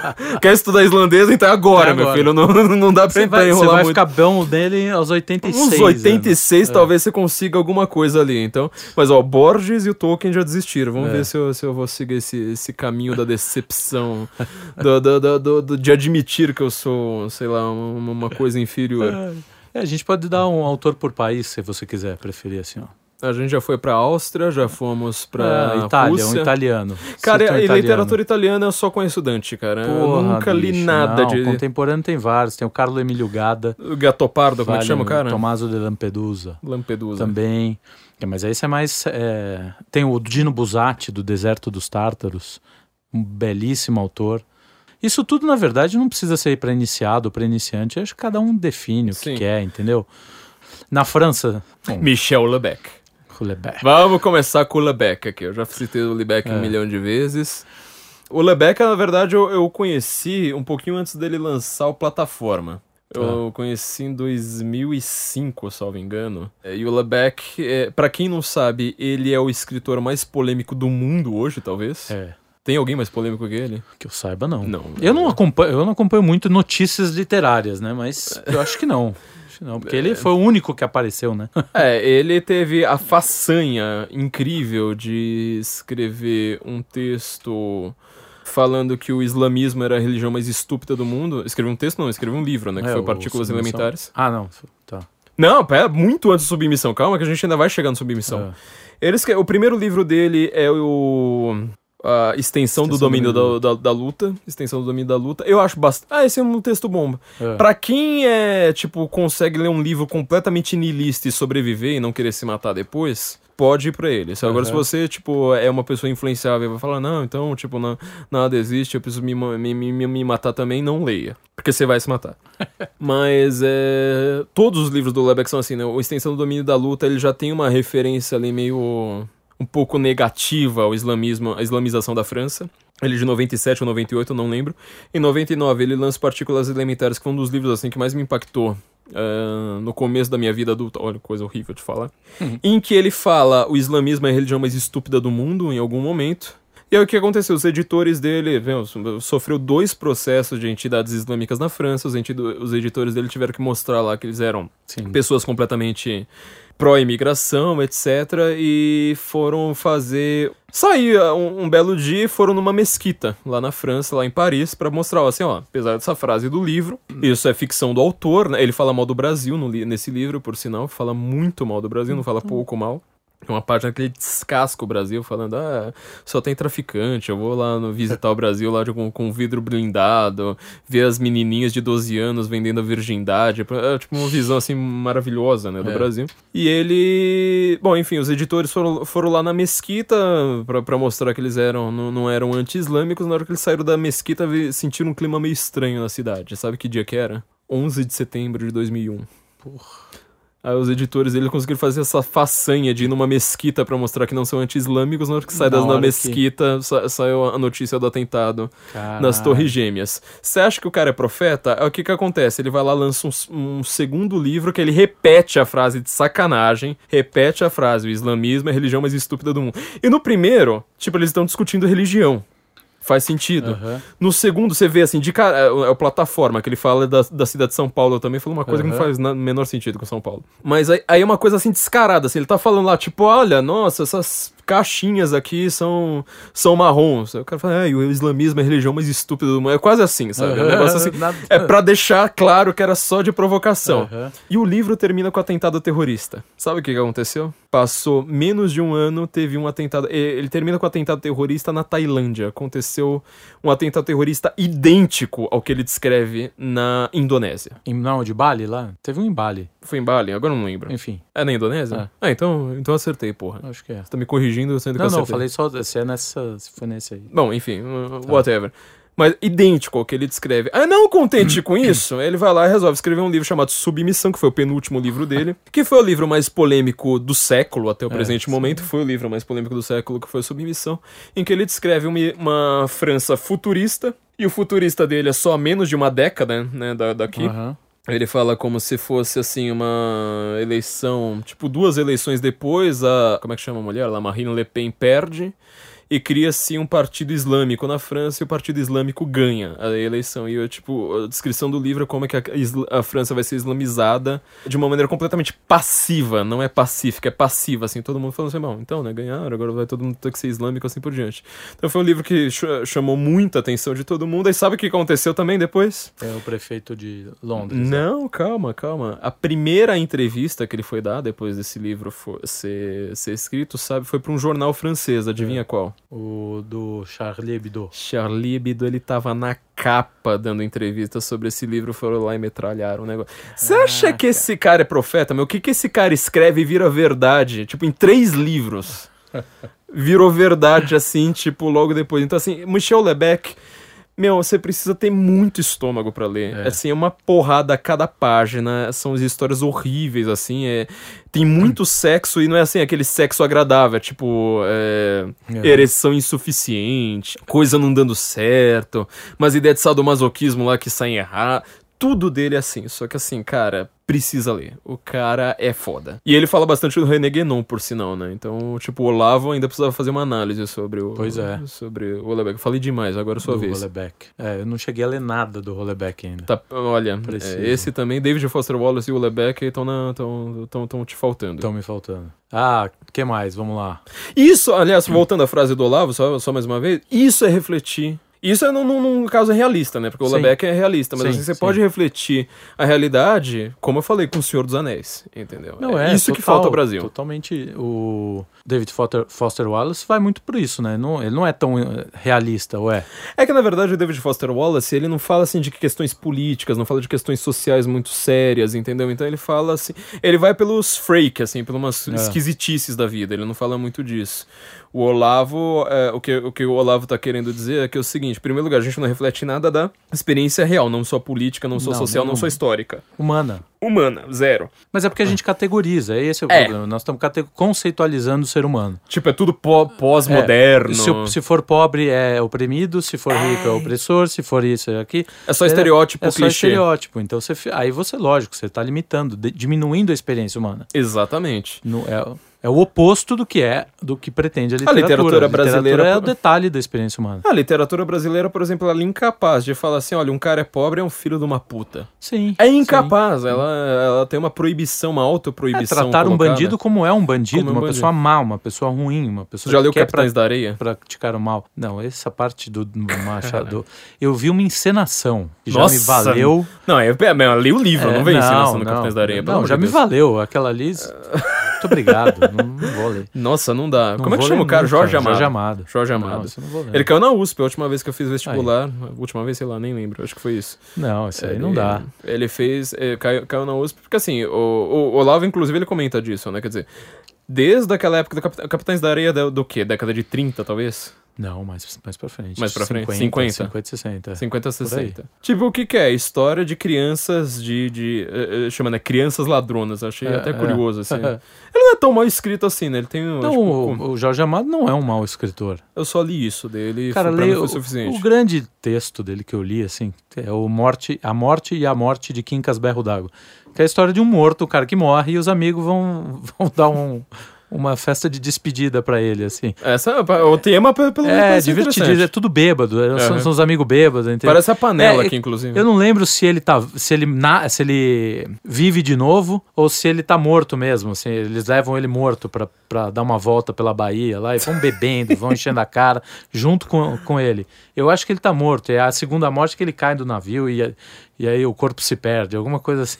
Meu Deus do céu. É divertidíssimo, né? Ah, é isso bem é uma, engraçado. uma coisa legal de é, ser feita. Bem engraçado. Aliás, a gente não tem nem humor na literatura brasileira moderna. Não, não, tem. não tem. Zero, cara. Eu acho que não. Tem o Yuri não Vieira tem. só. O Yuri Vieira. Só tem o pinto grande do, do Yuri Vieira. É. o único caso, mas assim. O Capitães de- da Areia é a história, assim, de meninos que vão lá e resolvem montar uma ganguezinha lá pra roubar, porque eles não. Ah, são pobrezinhos, não tem, não, não É. tem oportunidade. E, meu, vira aquela coisa assim, tipo, nossa, mas como, tipo, veja, né, o, conf- o- a, a sofreguidão dessas É. crianças, mas por que não mostra a sofreguidão de quem também, sabe, de quem foi assa- assaltado por eles? E aí vira essa coisa que é, que, é- que É, é e deve ter a visão dos hoje. ricos, deve ter, deve ter provavelmente aquela visão. Não, né? a visão dos ricos falando mal das crianças, não tem? Vezes- Tem, assim, uma Nossa, notícia de é. jornal falando mal das É. crianças ladronas e tem os policiais. O policial é tipo, Ah, é, ó, o nossa, policial mal. policial, meu Deus do céu, policial é um mal absoluto. É isso, a Essa gente tá, bosta. a gente tá é, descrevendo essas. É, descrevendo slogans. Quer dizer, o, cara, o É. escritor brasileiro tá preocupado em, em mostrar que a polícia bate. Isso não é a realidade, caralho. claro que tem, não, não tô dizendo que não tem. Mas isso não reflete uma experiência humana brasileira, nacional. Reflete a experiência do, do cara que ele quer passar. Ok, É. isso não tem problema. Só que não pode transformar isso num panfleto. E assim, por exemplo, quando a gente vai falar da experiência concreta do brasileiro, você não tem uma história de um assalto. Sim. Uma história de um assalto em que uma. Não precisa nem ter morte, cara, mas é, não, sabe? tem, tipo, é, até, até tem, mas assim, é tudo meio.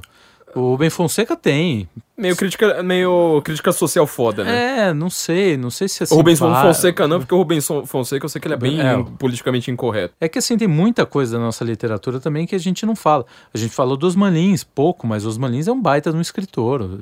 Eu li, do Osman Lins eu li o Rainha dos Cárceres, Rainha dos Cárceres da Grécia, que é contado como se fosse um diário. Porra, sensacional. Você vê que ali tem um escritor grande, Herberto Salles, que nós não falamos. Opa, Herberto Salles. Entendeu? Também é outro gênio. E aí você fez uma pesquisa eti- etimológica muito grande pra escrever os livros dele, né? Sim, o Cascalho ele foi lá para o interior para saber a linguagem dos, É. dos, dos mineradores lá, como é que eles falavam. Quer dizer, é um cara preocupado. Esse cara é um, é um, é um escritor, entendeu? Uhum. Ele quer ir lá conhecer, ele não quer ficar da, do, do- da casinha dele montando, montando tipo humano. E né? falando Que- de crítica social. É, e falando de crítica social. Então é isso que falta na nossa literatura, essa preocupação com a vida real Uhum. aos nossos escritores. Você sabe que eu ando fazendo um, um trabalho. Eu vou ver se ainda vou publicar alguma coisa em, em relação a isso sobre a literatura de capa-espada. Swashbucklers. Uhum. Eu fico bastante impressionado, porque assim, o caso acho que é o mais famoso de todos é o Alexandre Dumas, né? O pai. Uhum. Que fez os Três Mosqueteiros, Conde de Monte Cristo é dele, fez Robin Hood, ele tem uma versão, fez o, o Conde de Monte Cristo, que eu acho que pra mim é tipo top do top do top do Aham. top do top. Porque, mesmo porque o Conde de Monte Cristo, co- como é que é a história, você lembra? Eu Já- sei que ele vai preso, né? Ele. Ele, Ele, fica- faz. Ele vai preso assim por uma cagada, porque ele é um cara analfabeto, ele tá carregando uma carta de um cara importante. Sim.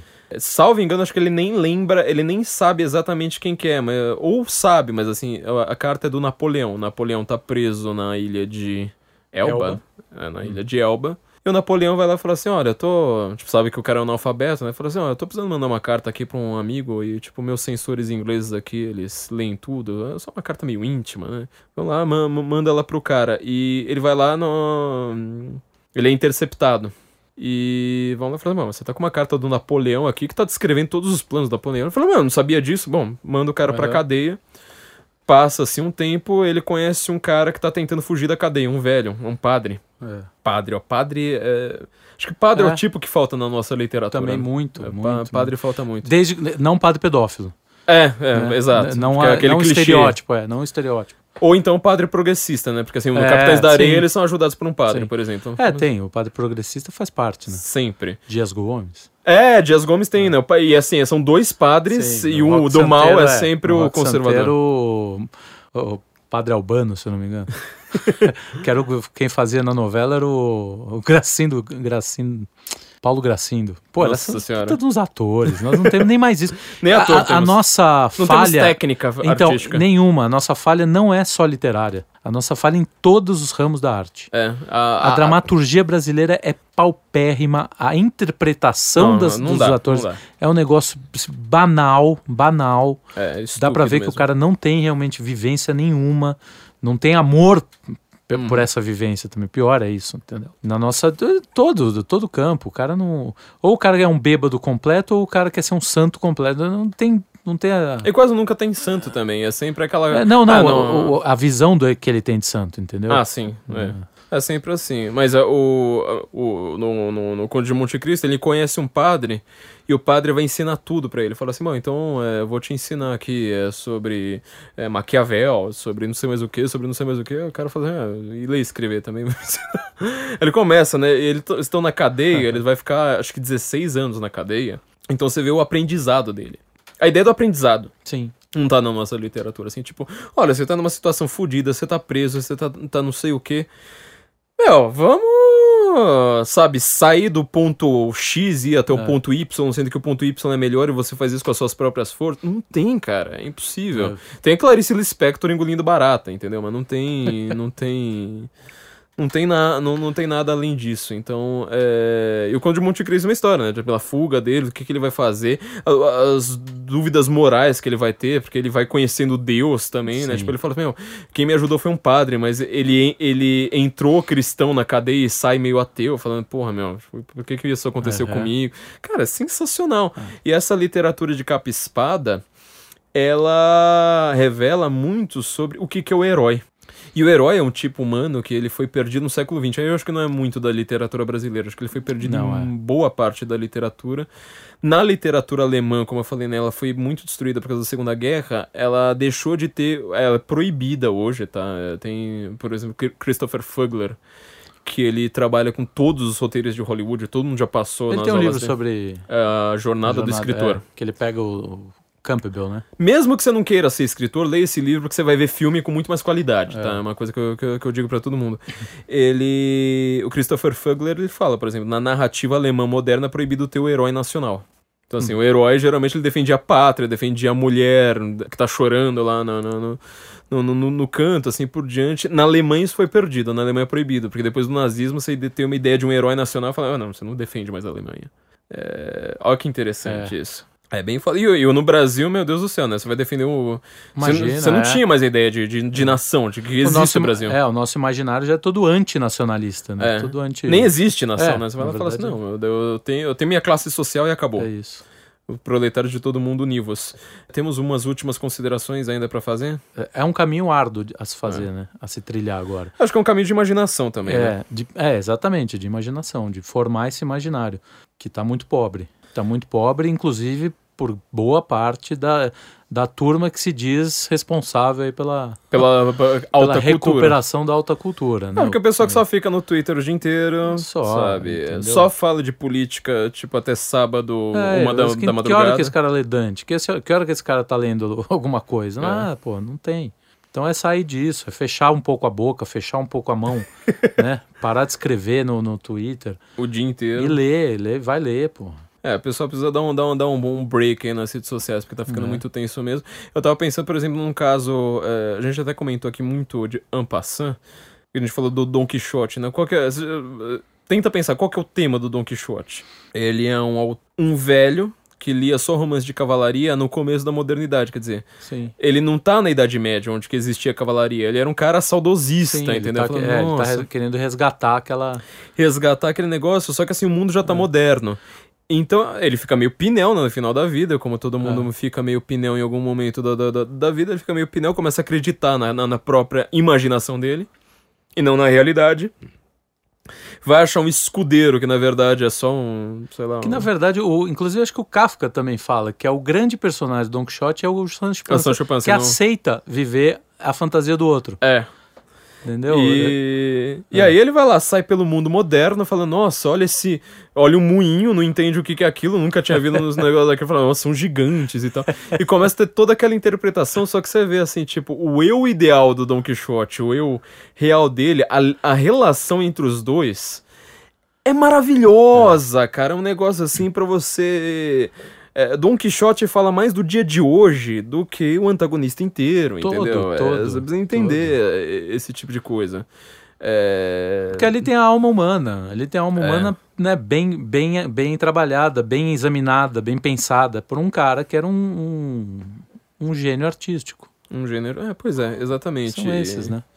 E como a gente disse, né? é, Aliás, a gente precisava concluir falando exatamente disso, de uma conversa que a gente estava tendo lá embaixo agora há pouco, que é o seguinte: na modernidade, eu acho que a grande questão da modernidade é que a- o, o gênio artístico ele precisa saber lidar tanto com ah, a realidade atual, que é completamente antiartística, boba, Sim. é, Como sempre foi. A realidade é antiartística. Quem dá graça, quem dá É o quem- gênio. É o gênio, pô. É, é o gênio. A realidade é chata mesmo. Imagina que devia ser a realidade de um cara que vivia no século XVI. Nossa. Devia ser um saco aquilo. Não Só tinha nem que, papel higiênico. Só que cara. o não cara vai lá e privada. fala, porra, vou pensar na história de um cara que queria viver ainda no século XIV, é, andando a cavalo. Entendeu? A, a imaginação do gênio é que faz isso. Agora não tem mil Cervantes na, na França. Mas a gente tá Na- precisando. Na, na Espanha, desculpa. Mas tá precisando criar alguma, algumas Alguns, né? Pois Pelo é. menos dois, três, sei lá. É, tem Caras alguns que temas. trabalham, que trabalhem essa. é, que, que se preocupem com essa. é, Cara, eu vou, eu vou dar um que exemplo. engrandeçam a realidade, vai. Que engrandeçam, porque ela, você tem novos mecanismos, o novo imaginário, Uhum. né? Aquilo que eu lá tava falando, imaginário para ser trabalhado, para você encarar a sua própria Uhum. realidade e conseguir se espelhar. Eu tava vendo um livro bastante curioso, é, que chama The Narrenschiff, é, Anal dos Insensatos. Ele foi traduzido como Anal dos Insensatos. Eu já ouvi falar. Quem que é? Cara, é um autor. Será que tem um autor? Agora eu não lembro nem se ele tem um autor ou se ele é anônimo, porque eu li, eu li pra faculdade correndo. é, mas eu, eu vou reler agora porque eu fiquei muito interessado nele. Que assim, é um cara que tá no. Não, ele tem autor sim, pode pesquisar aí que você vai achar. É. Aqui tem um filme. Filme. Filme Anal dos Insensatos. Teve vários, né? Porque eu pesquisei também, tem, tinha tipo 6 milhões de filmes. Stanley Kramer. Mas o... a ideia dele é mostrar assim que a, a, a vida é parecido com o Alto da Barca do Inferno, por exemplo, Tá. do, do Gil Vicente, que eu adoro. É. A vida é. A gente tá todo mundo num barco. Só que assim, a maior parte das pessoas estão pouco se lixando. Tipo, ah, a gente vai. Ann Porter, desculpa. Anne Porter. É. Não, não é. Tá. Esse é o autor? achei, é. Não, como é que é o nome? Catherine Ann Porter. Não, esse filme. Esse é no moderno. Bem, esse é o moderno, Porque, sim, tem o verdade, moderno com o mesmo é, o nome. que diz sim. aqui Anal dos Insensatos é uma alegoria. Sim, é uma alegoria. É, isso que eu- Então, é, é, Tipo, uma não alegoria sei se da. algo- é, não sei se é parte de alguma... É, da, da- século. Deixa eu ver. 15, talvez? Tá, 15? Acho que 15. Em que é, ele. Ele tá falando assim, ah, as pessoas estão nesse, nessa nau, nesse barco, e ninguém parece estar interessado em, em se perguntar pra onde que a gente tá indo. Tipo, já que tá todo mundo indo junto, então vamos junto. Tipo, se a gente vai parar no inferno, então vai todo mundo pro inferno, legal, normal. Ele começa a fazer várias críticas, só que assim, o humor, né? Tipo, o humor do século XIV não pegou muito. não funciona muito hoje, mas assim, ele vai lá fazer críticas, por exemplo, às pessoas que vão levar os falcões na missa, por exemplo. É, fala assim, ah, não, ó, você tá levando Tá. falcão na missa, é tipo, você é insensato, entendeu? Você é o, o narra, né? O tolo. é o- Aham. e ele vai fala- fazer, sobretudo, depois a na- vai- virar a ideia do bobo da corte, né? O bobo da corte, o que que ele é? Que pouca gente sabe. Então acha que assim, ah, o cara que vai alegrar o rei. Não, o bobo da corte. Ele é uma figura sensacional que a gente precisava ter. Acho que o Bolsonaro deveria contratar um bobo da corte. É. Que é aquele cara que ele pode falar a verdade sem ninguém criticá-lo. Então ele vai lá e ele começa a apontar pra todo mundo, fala assim, ah, você é um filho da puta, porque você é, faz essa merda, você é um glutão, você é um sei lá mais o que, você é, É um único prevaricador. autorizado, né? Ele é É, autorizado porque a ele dizer f- tudo. Porque ele é o tolo. É, Ele é o tolo. Lembra quem é salvo na, na alta barca- da barca do inferno? é o todo. É o tolo e o cavaleiro de Cristo. São os únicos dois. Tipo, é o cara que ele se sacrificou por Deus e é o cara que ele que as merdas dele ele não tem responsabilidade pela, pela própria merda que ele faz. Então, é, é, esse é um tipo de ideia que eu acho sensacional pra gente pensar hoje, assim, Sim. que troca o Falcão na missa pra falar, meu, que merda que eu tô fazendo hoje. Vamos, vamos tentar melhorar um pouco a nossa vida, assim É. por diante. Bom, foi um longo podcast, Foi. quase três Caramba. horas. Mas eu acho que a gente tava precisando disso, sobretudo agora em dezembro. Eu quero lembrar a todos vocês que nós temos uma parceria sensacional com a nossa querida CV para VC, que faz um currículo para você, caso você seja uma pessoa, por exemplo, que inventou de fazer letras e você não tem exatamente assim uma grande abertura no mercado de trabalho. Eles vão fazer um currículo adequado para você através do nosso link exclusivo sensoincomum.cvpravc.com.br. Neste link vocês também vão ter acesso ao guia de vagas para você ter um emprego, ficar mais cicom e ficar mais feliz agora em 2020. E também ao acesso ao, ao guia de entrevistas, você saber objetivamente o que responder na- na- em uma entrevista de emprego. Não se esqueçam que também nós temos nossa parceria com nossas duas lojas de roupas, tanto a Vista Direita, que tem camisetas maravilhosas como essa que eu estou vestindo, vocês estão vendo? Não, vocês não estão vendo porque isso é um podcast, mas enfim, eu estou muito bem vestido aqui com a minha camiseta. Bela Se- camisa, hein? se você discorda, você está errado. São as camisetas do Senso em Comum.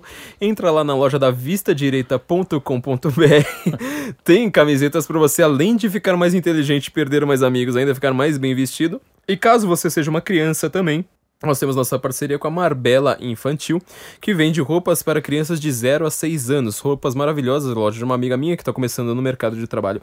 No mercado, aliás, de roupas infantis agora.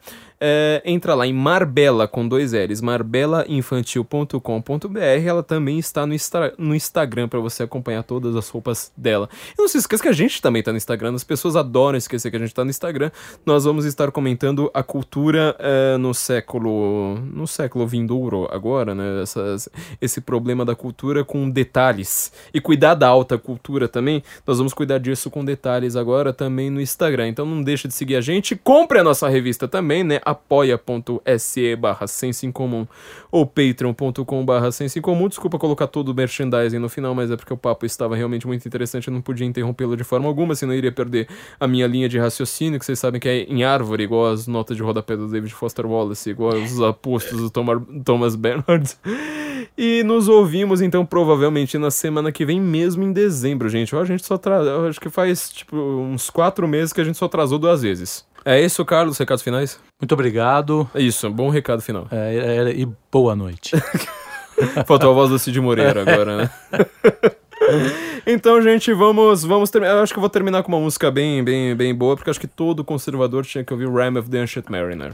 Boa. Rhyme of the Ancient Mariner, mesmo porque Rhyme of the Ancient Coleridge. Mariner é do Coleridge. que tem um dos melhores ensaios sobre literatura no, na língua inglesa, é, sobre a diferença entre fancy and imagination. Mas do, do Rhyme of the Ancient Mariner é uma história maravilhosa, pra quem não sabe, sobre um... É a história de um marinheiro que ele estava é, no mar, uma coisa normal, assim, tudo, tudo acontecendo, e alguém vai lá, olha e fala assim, olha um albatroz. E o albatroz, pra quem não sabe, ele é o símbolo da boa fortuna dos navegantes, sabe por quê? Porque ele é uma ave que ele sempre te mostra onde tem terra. Onde tem terra. É, porque ele tá sem. Ele, ele mostra o caminho. Se você estiver perdido no mar, você tem que seguir um albatroz. Então ele é o símbolo da boa fortuna do mar. Entendeu? Todo marinheiro precisa respeitar o albatroz. E alguém vai lá e fala assim: olha, um albatroz, ele vai lá, faz uma troça desse negócio. Eu já reparei que todo filme moderno que envolve mar tem alguma cena envolvendo albatroz. Ele vai lá e mata o albatroz, vai lá dar um tiro lá pra cima e fala assim: ah, foda-se esse albatroz aí. Monty Python tem o vendedor de albatroz. vendedor de albatroz. É uma coisa sensacional. E aí, o que que acontece? É, eles ficam numa calmaria. Eles ficam numa calmaria. Calmaria é o terror do mar, né? Quer dizer, não tem vento, os caras não conseguem sair. Tipo, não dá pra você ficar remando num, num barco gigantesco daqueles, né?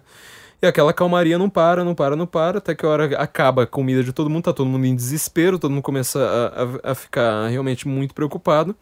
Colo eles pegam o corpo do albatroz, amarram no pescoço do marinheiro. Ele fica lá com aquele, com, com aquele símbolo, né? Tipo assim, ó, você causou uma maldição pra gente. Aí, não contente com isso, aparece um navio, tá andando numa velocidade absurda. Eles falam, mas peraí, a gente tá sem, sem vento, como é que esse navio tá, tá andando? Ele chega muito perto, eles descobrem que não tem vida neste segundo navio. E pa passam dois espíritos tem dois espíritos. Eles chegam e encostam do, do lado do navio do, do, do, do marinheiro.